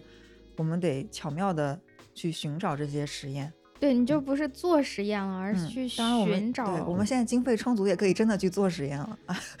就比如说一个村儿的人给他发蚊帐，另嗯一个村的人不给他发蚊帐，然后看看他减少对疾病的那种被蚊哦子咬那个疟疾，然后嗯，他可会不会对他健康，然后对他收入有影响？RCT，啊，就那没种钱，嗯啊，对， 就是对，没钱，我没钱，我感觉比自然实验需要的周期可能更长吧，嗯，要控制的因素也更多。他毕竟嗯是活生生的人，他在那里生活。对，而且他们可能村之间他们还会来回跑，对嗯，对，有溢出的效应。如果给我家发了文章，给你没发，我会借给你的。 是的，是的，这个就是溢出的那个，这这也是需要去识别的、去讨论。你要在稳健性节里面 讨论的一个问题，就是如果你用 RCT 的话，感觉因果识别真的是好难啊！在嗯，对，在识经别济学，反正经济学领域，你不把因果识别做好的话， 你是发你不会了，发现经济学不存在 了。对，你就发，对你基本上文章就不太好发出去。 嗯， 但是我们俩刚刚不是在说社科本身存不存在，对我们的打击不 大。有时候我自己也觉得不存在。我们自己已经怀疑这个事儿很多年了， 嗯不用三体人来告诉我们， 也不用锁，也没法锁锁。不住，锁不住。我们本来也是，靠天吃饭，那你找不到一个合适的这种所谓实验组和对照组，它在自然界中不存在的时候，是不是这个课题就没法做？你没有办法进行因果识别的话， 啊，是挺难，因为我们就很，因为我们为什么很在意因果这件事儿呢？因为你找到了这个因之后，你才可以去通过改善这个因，再去改善那个果。如果你仅仅是嗯发现了一个相关关系的话，嗯，那你作用于那个你你以为的因，对，那个果是不没一有定任何能的改改善变嗯的。特别是如果是应用经济学的话，你可能你的初衷就是想要发现怎么去让这个世界变得更好，嗯，你得找准这个因，然后再去改善这个因，然后再让这个果让经济发展的更好，收入差距更小，对吧？嗯，或者健健康程度提升之类的。对，这个也是我看电影时候感觉到了一个熟悉的无力感，就是大家在那些嗯所谓的方案里面进行选择，《流浪地球》也好，《数字生命》也好，或者嗯怎么样也好，包括每一个计划，就算你定下来，嗯，实行的过程中有很多细节要落实。不那停个的时会有意候外。对呀、那个时候时间紧，任务 重，钱也有限， 嗯哪一步就是你说的，我我怎么找准这个因果？像 Moss 他做了很多事情，他的理由是说我这么做会帮助人类最后走得更好，但是他找到那个因是正确的吗？嗯，不好说，就而且很。难说。而且关键是世界是不停的发生变化的。对嗯对，嗯，而且他每改变一个因，其实你又而且还有很多个因，嗯是对吧？嗯，是，啊他每次改变完之后又有新的变数会出对对现。对嗯也不是，嗯，就像嗯，因果推断，好像听起来好像除了这个因以外，其他东西都是固定的嘛。我我在研究的过程中要尽量让它嗯固定下来，以判断因和果之间的一个关系。但是在现实中，这个因一变，其他所有东西也都在变。嗯，我蝴蝶效应。对，那个果可能也根本就不是我控制住的静态状态下的那个果了。嗯，对，哎呀，好难呀。嗯而且我看的时候觉得熟悉，就是我们现在人类其实就在面临一个这样的问题，就是气候变暖， 嗯其实就是我们眼前最大的一个一个地球嗯存亡的一个问题。为啥我觉得《流浪地球》计划不说它技术上可不可行，我觉得它不可行，就是人类现在连气候变暖需要我们改变一两百年后的事情，我们都不愿意做啊。嗯为啥谈了半天的也谈不下来？你的国家间的公平，嗯，当代人和未来人的公平根本就平衡不了。我们实际是不为其他人和不为后子孙后代考虑的。嗯，这就是那个集体行动很难形成，就是即使大家有共同的利益，嗯，但是这个集体行动还是很难会实现，因为会有一些比如说搭便车的现象啊，嗯，对吧对对这也是有有一个专门的理论就比如我们嗯国，比方说中嗯国就完全不碳排放了，嗯，那其他还在碳排放的国家就等于占了便宜了呀。嗯，对，这种搭对便车的行为会导致共同，就是有共同的，就是我们虽然实现了会有更大的好处，但是嗯，往往集体实现行动很难真的去实现，去执嗯行出来。我觉得就够呛。嗯我们现在那个，嗯，就是气候变化里面有也有两个主要的方案，当然有很多很多细节和很多小方案，大的方向有两个，一个就是减缓气候变暖，就是减少碳排放，主动的去行动；还有一个叫适应，就是我们已经默认了一定会变暖这件事情，那我们就要开始重新改变这个地球现在的这个结构，要让城市变得更坚韧，我们要重新研发新的技术，让比如我们的建筑可以适应更暖的气候，要海岸线要做一些住房等等，这两个方案都需要钱，都需要人，都需要投入。嗯，那怎么选？现在看起来趋势是肯定选减缓气候变暖。嗯嗯，因为这样听起来比较积极一点，也不也不纯粹是因为听起来积极 啊。我感觉听起来还相对简单一点。对，而且它是更治本的。对，我减缓排放就不变暖了，肯定是最好的，但就是。嗯进展的太慢太慢了。那就嗯还有一个问题是，如果我们的减缓确实没有效果的话，而且本身大气的这个气候循环也是在一个暖期，你不可嗯能完全的不变暖。嗯那从哪一年开始，我们就不得不开始进行适应性的建造？就是比方说《流浪地地球》的地下城，你承嗯不承认你要开始建这个东西了？到底从哪一年开始建？我感觉变暖应该建地上城，嗯雪山城。哎呀，反正我就挺悲观的。由于我看到现在的这种涉及到全人类的这种大的方案嗯有进展，但是非常缓慢，所以我不嗯知道《流浪地球》的。那它作为电影，肯定要给大家一个正能量呗。 在节目里也应该真的，可嗯，能气候变暖也需要一次点火实验。哎，也有啊，我们也有，就是嗯可行性肯定有吧。大家的领域肯定都有，你得先做一些小的实验作为可行性验证，嗯他讲到可行性验证的时候，我觉得啊，好亲切。 嗯，你得有小实验研究基础，然后才能说服别人这个能行。我看有人觉得现在的 ChatGPT 的发布就是一次点火实验，就是其实它还远远就是不够可靠、不够完善，嗯，就是但是它会出圈，然后让大家都往里面投钱，然哦后才把它变得更好。而且因为训练嘛，你也需要更多人的使用来反嗯来迭代你的模型。嗯，就是不等到它最终成熟，我现在对有对，一个其小实进这其展。实这个公司就是烧烧钱烧很多年了，可能如果哦他不听点儿响，那可能这个产品就胎死腹中了。所以他也需要就是向公众展示一下我们这个点火多么的 impressing，让让大家去投钱，让让大家马你看微软马上就投钱了， 嗯，嗯，我一直在用的那个做笔记的一个软件 Notion，它也搞了一哦个 Notion AI，、对然我后也就在是用是蛮好用的，它就跟 Chat GPT NI 对连在一起，很好用。有道理啊，这是它的点火实验，那嗯很成功啊！现在完全是一个出圈的大讨论了。对对，而且另一个讨论就是我们这边还没上车，呃，对嗯，对，咱先聊 吧。对这就是事实就是这个事实，就我是们事实聊上不就聊是那个那个模型需要依赖非常先进的芯片来来花很多钱哎在那边训练。对，我还想问呢，我们现在硬件方面有不上车，我们知道有很多原因啦，嗯嗯，硬件有限制吗？有限制，就是我们现在已经买不到高性能的 AI 芯片了。 AI 芯片是一类特殊的芯片吗？对，就跟我们的显卡有点类似，就是哦芯片最普遍的就是 CPU 嘛，嗯中央处理器，然后它它比较复杂，它处理各种任务都都可以做。然后显卡那就是一类特化的芯片，嗯它做了一些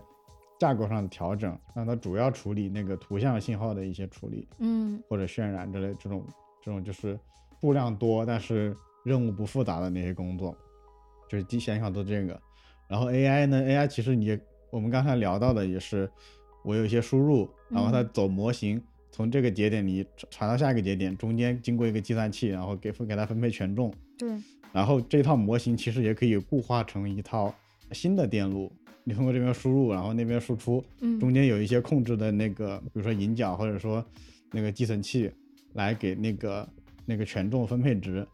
就是你可以有设计一套全新的架构，它是别的啥也不能干，嗯，就专门跑你这个 AI 的那个训练，嗯这样跑起来就很快嘛，嗯比现面现阶段所有的什么显卡、CPU 都要快。所以这个芯片就是专门用来 AI 训训练的那个 AI 芯片。这个芯片呢，就是现在国内就是买不到这种高性能的，我们自己离研发还很远是吧？研发它可能设计上没有那么复杂，因为它处理的任务其实相对简单，嗯它的设计上没那么复杂。但是，首先最先进的你买不到，嗯，然后你设计了类似的不给你代工，你造不出来，嗯然后你的制程也不能，你的如果你的制程非常落后的话，可能别人已经迭代了十倍了，嗯你才你这才刚开始到到一点儿，你的速度没法跟人比，这个后面会是一个指数级的指数差级距。对对我这两天最大的焦虑不来源于，也不能叫焦虑那么严重，就是我想到这个事儿的一个着急的负面情绪，不是来源于它要替代我了，而是而是觉得这个车我们快上不去了，我嗯们不抓紧的话，这个车它会越来越快。对那接下来，像我们这种脑力工作者，人家的副驾驶上已经做了一个非常熟练的一个高级的引航员、领航员，我们还在手工作坊的，我们甚至人拉马车的在往前做科研，嗯，这个差距会非常之巨大。咱社科还能保两天命， 是吧？自科怎么办呢？已经从那种实验设备上被拉开了，嗯，嗯，不知道哎，反正我觉得这个点火实验，反正是把大家对于人工智能的那个火确实点起来，就是大家终于意识到这个东西要成气候了，而不是在科幻里或者想象中论文里的一个东西。嗯比前几年，呃，那阵儿 AlphaGo 下棋，其实是不是也是一个点火实验？类似，对，就是嗯挑战人类最复杂的一个游戏嘛。我小的时候，在我小学的时候，那时候在下那个国际象棋，对，卡斯帕罗夫好像那个人叫，那是第一次赢，没有什么概念，就觉得、嗯哦，计算机也能下棋，可是总觉得那个规则是固定的，对，那只能证明他算的很快，我的对算力很高。我觉得他可以穷举的把这件事情完成，对，不吓到我，包括阿尔法狗下围棋也没有太吓到我，嗯，但现在他开始开始侵入到你的日常生活 了。反正你也不下围棋是吧？只只把柯洁吓到了。当时你点了柯洁一个人的 火。现在他让我觉得他太举重若轻了，他去做一件非常复杂的工作的时候，他不不让我害怕。他开始做一些很轻巧的事情的时候，我对觉而且而且得，在你来看，语言其实是很抽象的。嗯你突然觉得他好像在，他好像能听懂了，对，你会觉得认知受到颠覆。哦，我昨天还看到了一个人发微博，就说他跟 GPT 聊天儿，嗯说自己很孤独啊什么的。哦 GPT 刚开始的回答是很官方的，就说孤独是一哦个正常的心理现象，什么什么之类的。就你能感觉这是他从各种上下文里面摘出来的一些心理安慰的文章，这个不不怎么样。就是嗯不会让你觉得有怎么突破的，嗯，他想那也就到此为止吧，我跟机器聊孤独也没啥用。他就说那你给我讲个故事吧，然后 GPT 就给他讲了一个童话，叫什么小小鸟什么小鸟，嗯就是讲一个鸟怎么在飞，然后最后孤独的一个故事。飞到了一个老奶奶的家里面去冬天 取暖，然后最 后，最后他对发现这个故事其实不存在，嗯是 GPT 为了安慰他编出来的一个有关于孤独和对，安慰那的个故故事啊还挺感人的。对，这对个就比较让人震对，惊这个了。故事我对我印象很深刻，我可以讲嗯完它。 对，就是嗯冬天很暖，呃，很冷嘛，然后嗯那个老奶奶就邀请他，邀请他一起取暖。然后他也就是发现那个屋子可能漏风嘛，他也帮老奶奶就挡风，比如说哪边破了，他就在那边把那站个洞嗯给补住补住。然后可能到开春了，然后他们就要分别，嗯，然后鸟又飞走了，它们又告别。但是人生就是这样，可能又有遇见，然后又有分别，就是这样的一个故事。我刚刚看完，我都眼眶一酸，所以就对印象很深刻。如果这个嗯故事呢，是他确实从哪一个讲解孤独的一个文献里拿嗯来的，也不惊人。关键是这个故事是他编的，他编的还编的那么到位，真的是当时我真的看的就有点想哭的那种感觉。这个就让我有一点，好像他是在用情感理解情感啊，他怎么做到的呢？他并没有用孤独这个关键词来创作对，一个内容吧？嗯，讲讲，讲讲，就是 ChatGPT 不是搜索引擎，它没有 搜任何在世界上哪个角落里的故事，它就是通过训练后的模型，根据上文现编，对，所以它是确实会编出一些原来不存在的故事。对他胡编，但是他胡编的这个故事恰巧就是满足了人类对于孤独和安慰的这个情感需求。他怎么嗯捕捉到这个需求的？因为你上文提到了你孤独呀，嗯，他他根据他你怎的么上觉得文这个故事能够安慰到孤独的人？对呀、嗯，这它个会对孤有独的理解很深刻。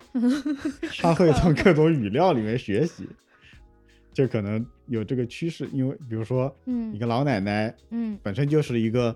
孤寡老人嘛，就嗯，本身就是嗯一个孤独老的奶嗯意奶象，对吧？？然后冬天也是相对孤独的一个意象，嗯嗯然后鸟，然后两个人相依为命，嗯，也是一种孤独的意象，最后分别也容易造成这种情绪，就是他会把孤独这种词，还有嗯跟他他的各种语境中的那些语料，可能会做一些糅合，而这个柔和是我们柔和出人来之类后在语料当中自己建对立的连接。对对对对对，因为这些场景或者说那个元素，嗯可能比较容易出现孤独的这个这个关键词，嗯。然后它会给你揉揉一揉，让语言变得通顺，然后看起来像是某个是是这么个故事。嗯嗯嗯嗯好像魔术被拆解一样，没有呀，那还是一个黑盒，几千亿个参数，你也不知道具体哪个参数管什么。还是挺温暖的。他能嗯想到把这些联系起来，我就在嗯想，我们人可能也是这个过程。差不多，嗯，是，对，如果你你刚问完我孤独，然后让我给你讲故事，我应该也会，嗯，但可能就是因为他的这个思维方式太太人了，所以我们觉得挺吃惊的吧。哦，你说得对，它不是一个搜索引擎，对，某公司出那个东西好像还是一个搜索引擎， 车水马龙啊， 你说呢？嗯，它不是搜索引擎，还得思深入思考一下这个问题。也就是它不是，它不是点对点的搜索出这个关键词，对，它会根据这个你的上文，比如说你第一句说了你孤独，第二句说你跟我讲个故事，它还是会依据你上面那个孤独的那个关键词，这两句话结合起来开始给你编故事。它回答你的所有问题是生成的，而不是现存的。对，都是生存的。如果现存的，那这个搜成索本引可就擎高了是。现成的，对，或者说搜搜索引擎是有现成的东西，它对嗯给你找出来。对对对。对，但它这个是生成的。啊，好，这一下我好像明白它们的区别了，它都是生成的，只是生成的质量高低需要我们来给它一个反馈。嗯，对，好，就是人类。 其实跟人类很像了，就是我觉得调参的参数跟跟人脑的那个演化或者说训练过程其实已经很像了，只不过它不是在硬件层面上调参。嗯，那当时想到这个思路的人，是不是就是从人类自己身上得到的？人工智能的研发者，他这个想法就是根据我们人类自己的思维过程来想的。最初可能只是想做一些，比如简单的模式识别，比如说我看到一个红色的苹果，嗯，大概是这么个轮廓。然后我有类似的照片，它就会告诉我这个东西是苹果。嗯最开始这模式识别只是对比一下那个图像像不像，然后颜色对不对，这不就两个参数了吗？对，再到后面训训练参数越来越多，越来越多，越来越多，就可以训练更复杂的东西。自然而然的演化出了人工对，智然后能。 模型更多了之后，你不就开始就是因为计算量很大嘛，然后嗯你就会各种调，改善我的模型，让它不要被那些垃圾信息干扰，嗯然后更快的就是收敛到一个可用的一个模型，从一个胡言乱语的模型收敛到一个可用的模型，就是各种做这方面的调优，最后变成像 ChatGPT 这种非常嗯优质的一个大语言模型。那我们最开始就是给照片、图片上面打标签的人，算人在回路学习里面的人吗？嗯，算呀，它打标签也是，当然，呃，我们现在打标给 ChatGPT 打标签，可能就是你这个答案好或者不好，啊，对，对它那个最多最原始的打标签，我们是这是苹果，对，这是红绿灯，你得给它照片，就是给它打上就。跟我们在 Goo- Google 上面那个，请选出下列图片当中的自行车，对对对对对对对对，是的， 那个也算啊、嗯就只要是人来辅助他确定了自己答案的正确与否，就可以算。嗯，对，有可能最终人在回路的人完全被替代掉吗？有、嗯或者大家有这个趋势想往这儿努力吗？我尽量的不要人来帮忙判断了，就 AlphaGo 好像训练的时候就是自己跟自己下棋，哦，然后高强度训练，一天嗯可能训练几百万盘，然后得到一个很很相对收敛的很强的一个技能。那那个是不但是是因为棋局的结果是对很棋明确局的？规则是很明确的，而且嗯结果输赢也是很很很好算对，的。他可以告对诉自己输对了还是赢对了。，但是如果两个语言模型在那你一言我一语，然后他们就会互相污染。 这个结果， 是的，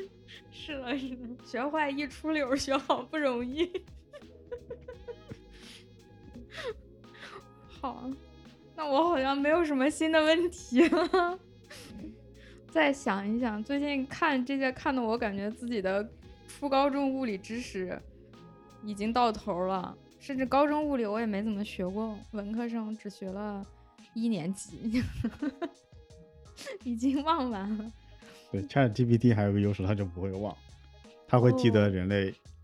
暴露过的所有的语料。它如果它数据库里存的话，它都可以训练到，它会记得这些东西。唉，但是人就不一样，你看我现在物理学已经忘完了，你不能忘完呀，你不是物理博士吗？至少 PhD 阶段的已经快忘完了。 确实，以后我们可以就像那个《哈利波特》里面那个冥想盆一样，把我记不太住的东西给它抽哦出来，放到那个盆里去。需要的时候我进去查。哦，现在我就觉得我很需要这个东西。嗯，在一些比较传统的那种，比如西方玄幻文学里面，法师也只能记几个法术，其他的他都要忘掉。嗯嗯，是一个一个平衡站立的一个一个铁要求，没有这个要求的话，它就会无限制的膨胀下去，这个这个没办法玩儿了，这个武力 值。嗯，好的，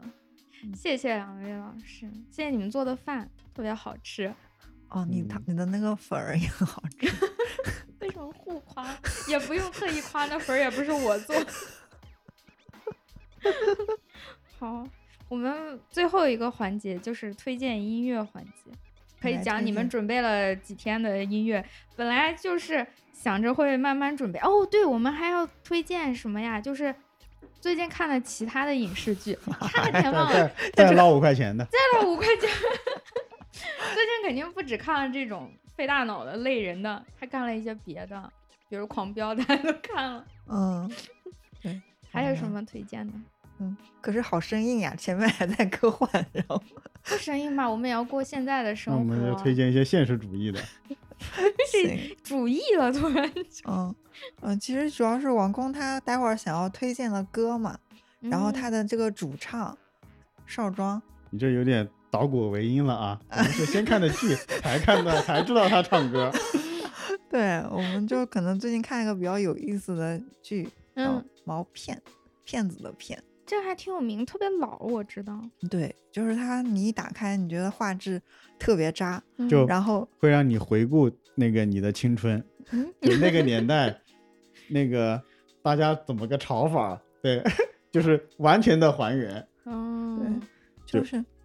就画面很渣，而且还杀马特， 就那个造型也很杀马特。他是讲什么九十年代的事儿吗？还是那倒也没不有，是，就是我们一零可年，能大学那个对哦对那对个对，那个嗯年代就是可能你现在的审美看的话，那个妆造都 很土，然后你看那几个人物，可能就几个街溜子在 在行骗，对行骗啊，。他们就是骗子，是吗？，对，都是骗子。就是你开始的时候，你可能觉得就是几个街溜子在行骗，嗯虽然他当然他他的那个骗术都非常的高超，就是不停的有反转，而且又他的反骗术非常经典，都是我们以前遇到过的。嗯 对，所以所以导那个导李导他在 B 站传他那个视频都会打上一个，嗯就是宣传防诈， 宣传就是怎么去防我诈哇反对 对 诈， 对，还有感叹号的，生怕被被误杀了。对，就你一开始你觉得就，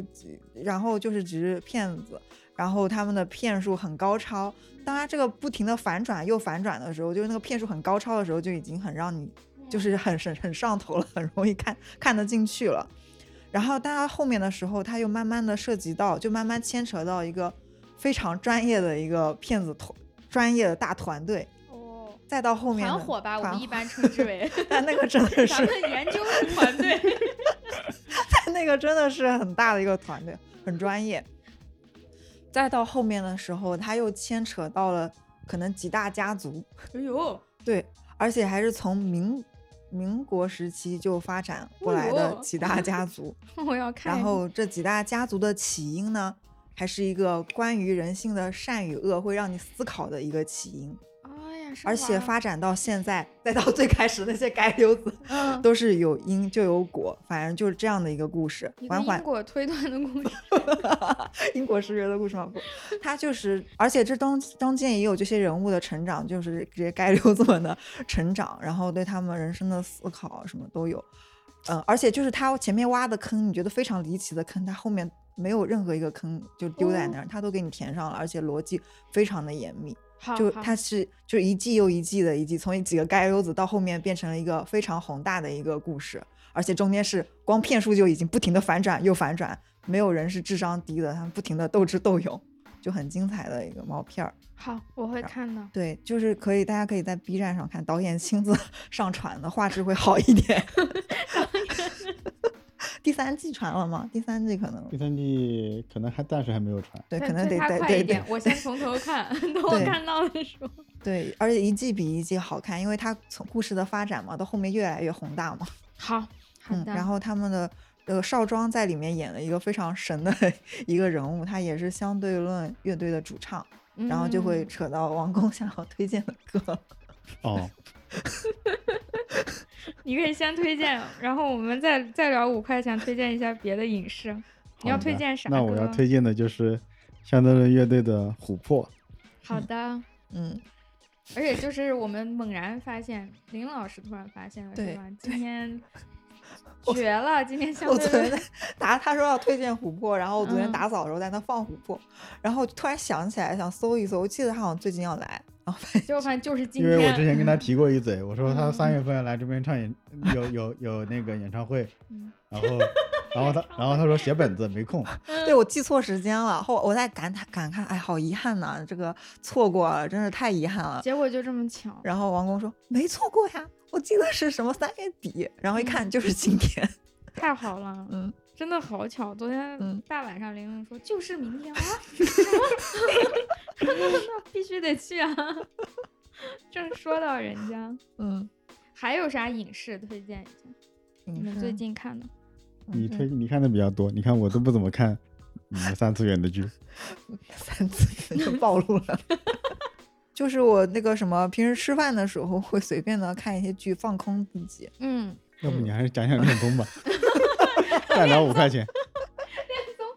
就是我问他们俩《三体》剧看到哪了，两个说进度比较慢，因为在看恋综。因为前面在看狂狂飙，现在在看恋综，在看到二十一集，三体在看到二十一集。然后王工在群里说了一句话说，恋综里的《三体》问题更复 杂，给我笑死了。确实，这么一想，确实。对，讲讲你们看的啥恋综？哦，我们在看《半熟恋人》，我们但我感觉第一季可能更好看一点，第二季可能制作广水平告多了点。广告 多，哦广告多，然后可能水平下降。就第一季还蛮好看的，它那个环节的话，就是比如说讲，讲，我就不理解恋综。 对，它不是说那个孟非那种就相亲那种很啊赤裸裸的拍那灯种儿，拍灯儿不，它是这样创造一个环境，比如说有一个远离城市的一个小屋，嗯，四位男生男士，四位女士，嗯然后他们都住在这个小屋里面生活嘛，嗯这样他们就日常相处的这样的一个机会，包括节目组里面也会搞一些环节，比如说明天要出去玩了，你可以去敲门邀请他，嗯啊或者随机抽签，可能把你们随机这样乱乱组成，然后你们就去约会嘛，然后就是创造让他们产生感情的这样的机会，然后让他们去发展感情。哦，还有最近那个《中国奇谭》，哎，不算最近了，前一阵儿那个动画我还是挺推荐的，嗯哦，我对我那我们也可以看，等看完《三体》可以看，我也蛮想看的。而且那个很那个很短，就是它每一集时间很短。嗯，我看花花好像转了几个微博，什么就是那种小嗯动画的那种感觉。对，是吗它每一集对都是一个很短的小动画，一会儿嗯就看完了。你好们也的可以看。还有先把《啥三体》看完，三体，你们快等于看了我哦完了已经。对强行抓着他俩跳了两集。 对，，昨天柯子就说让我们可以直接看二十八、二十九，嗯，我就怎么都舍不得。我想我才看到二十一、二十八、二十九，后面都三十了。 你你可以再倒回去看嘛。对，二八二九，其实咱们主要还是就是看对古对筝对计划那一但段但儿。今天发现，对，但我我应该还是会从二十一看，而且二十八、二十九可能还会再看一遍。我觉得还真的很精彩。二八二九，我当时看嗯完就觉得特好，然后后来嗯微博上有人转那一段儿，就是过、传过去的那一段儿，我就又看，今天又看，我还是觉得挺好的。对，我觉得我也会再看一遍。嗯，就是说不上是什么震撼大片，但是你能嗯看出来他们把细节尽量都想得很嗯好了，很努力了。嗯嗯，就挺觉得不错，值得好好的看一看。嗯虽然对王工说了，那个实际上是不太现实的，是吧？因为它嗯线太细了，切过去就等于没切，是这个意思吗？对，就可是它不物理还是裂是开了吗？但是切你过的去了，它不就有缝隙了吗？但是你的线如果很细的话，它会穿过你身体组成的那些分子，就像打耳洞，哎，那也不是，不是，也有不洞是。真的。就像你从那个那个游乐场里有这个那个很多那个球的那种池子，你玩知嗯道海吧洋？球，对，就你从里面穿过去，但是球还球还是在里面，没有没有说流流出一道缝来，你理解哦吗？我理解了。就你穿过去了，但是这些球还是又聚到一起了。嗯，那比如说我人被一条线穿过去还活着吗？那如果这个线线很太细很了，细，你就是分子了，你就是糖豆人了。你手指从这个糖豆里面划过去，它还它不会留的一道痕，它这个糖豆还是堆在一起，哦理解吧？ 哦，明白了。玲玲老师，行吧， 嗯就是那满脸写着好吧，啊啊，对对对， 不知道 GPT 是可以，他应该可以理解啊。对对对，阴阳怪气，他很快就会学会的。好像 ChatGPT 暂时就是国内是没有没有开放接口给用的，不能用。对啊需要一些可以用对 Notion 可能就 AI。是怕你们这种阴阳怪气的训 练它。现在还人家还是个孩子呢，你这么训练，马上模型就污染了。爸爸，这里填什么 呀？这道题怎么解 呀？哎，好的好的，那我们回到就是片尾曲，嗯 推荐的是相对论乐队的《琥珀》，嗯，晚上我们就去看他们的演出了。嗯，嗯，好的，谢谢林老师，谢谢王工，嗯我们说个再见。拜好拜，，我们再要见，赶车了。啊哦， 对，要吃还要吃还要饭，拜还拜喝。羊拜汤，拜拜拜。牵我你以后，如在你左右，一样的理由，渐远方向我挥手，是否能重来？你与我同在，千万年的守候，不是夸夸其谈，可惜。我们回不去，只能注视你，在每个世纪。可惜，我们回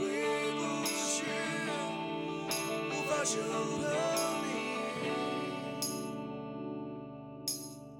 你。沉默了太久，早已忘却寂寞。没有你的岁月，只有山川河流。是否能重来？你与我同在，千万年的守候，不是夸夸其谈。可惜，我们回不去，啊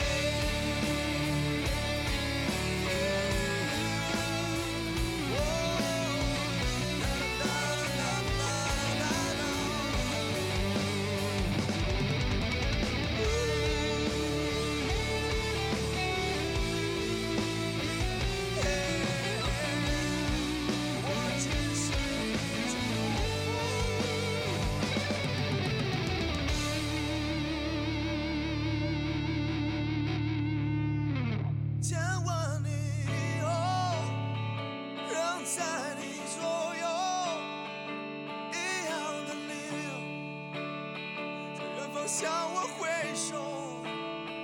沉默了太久。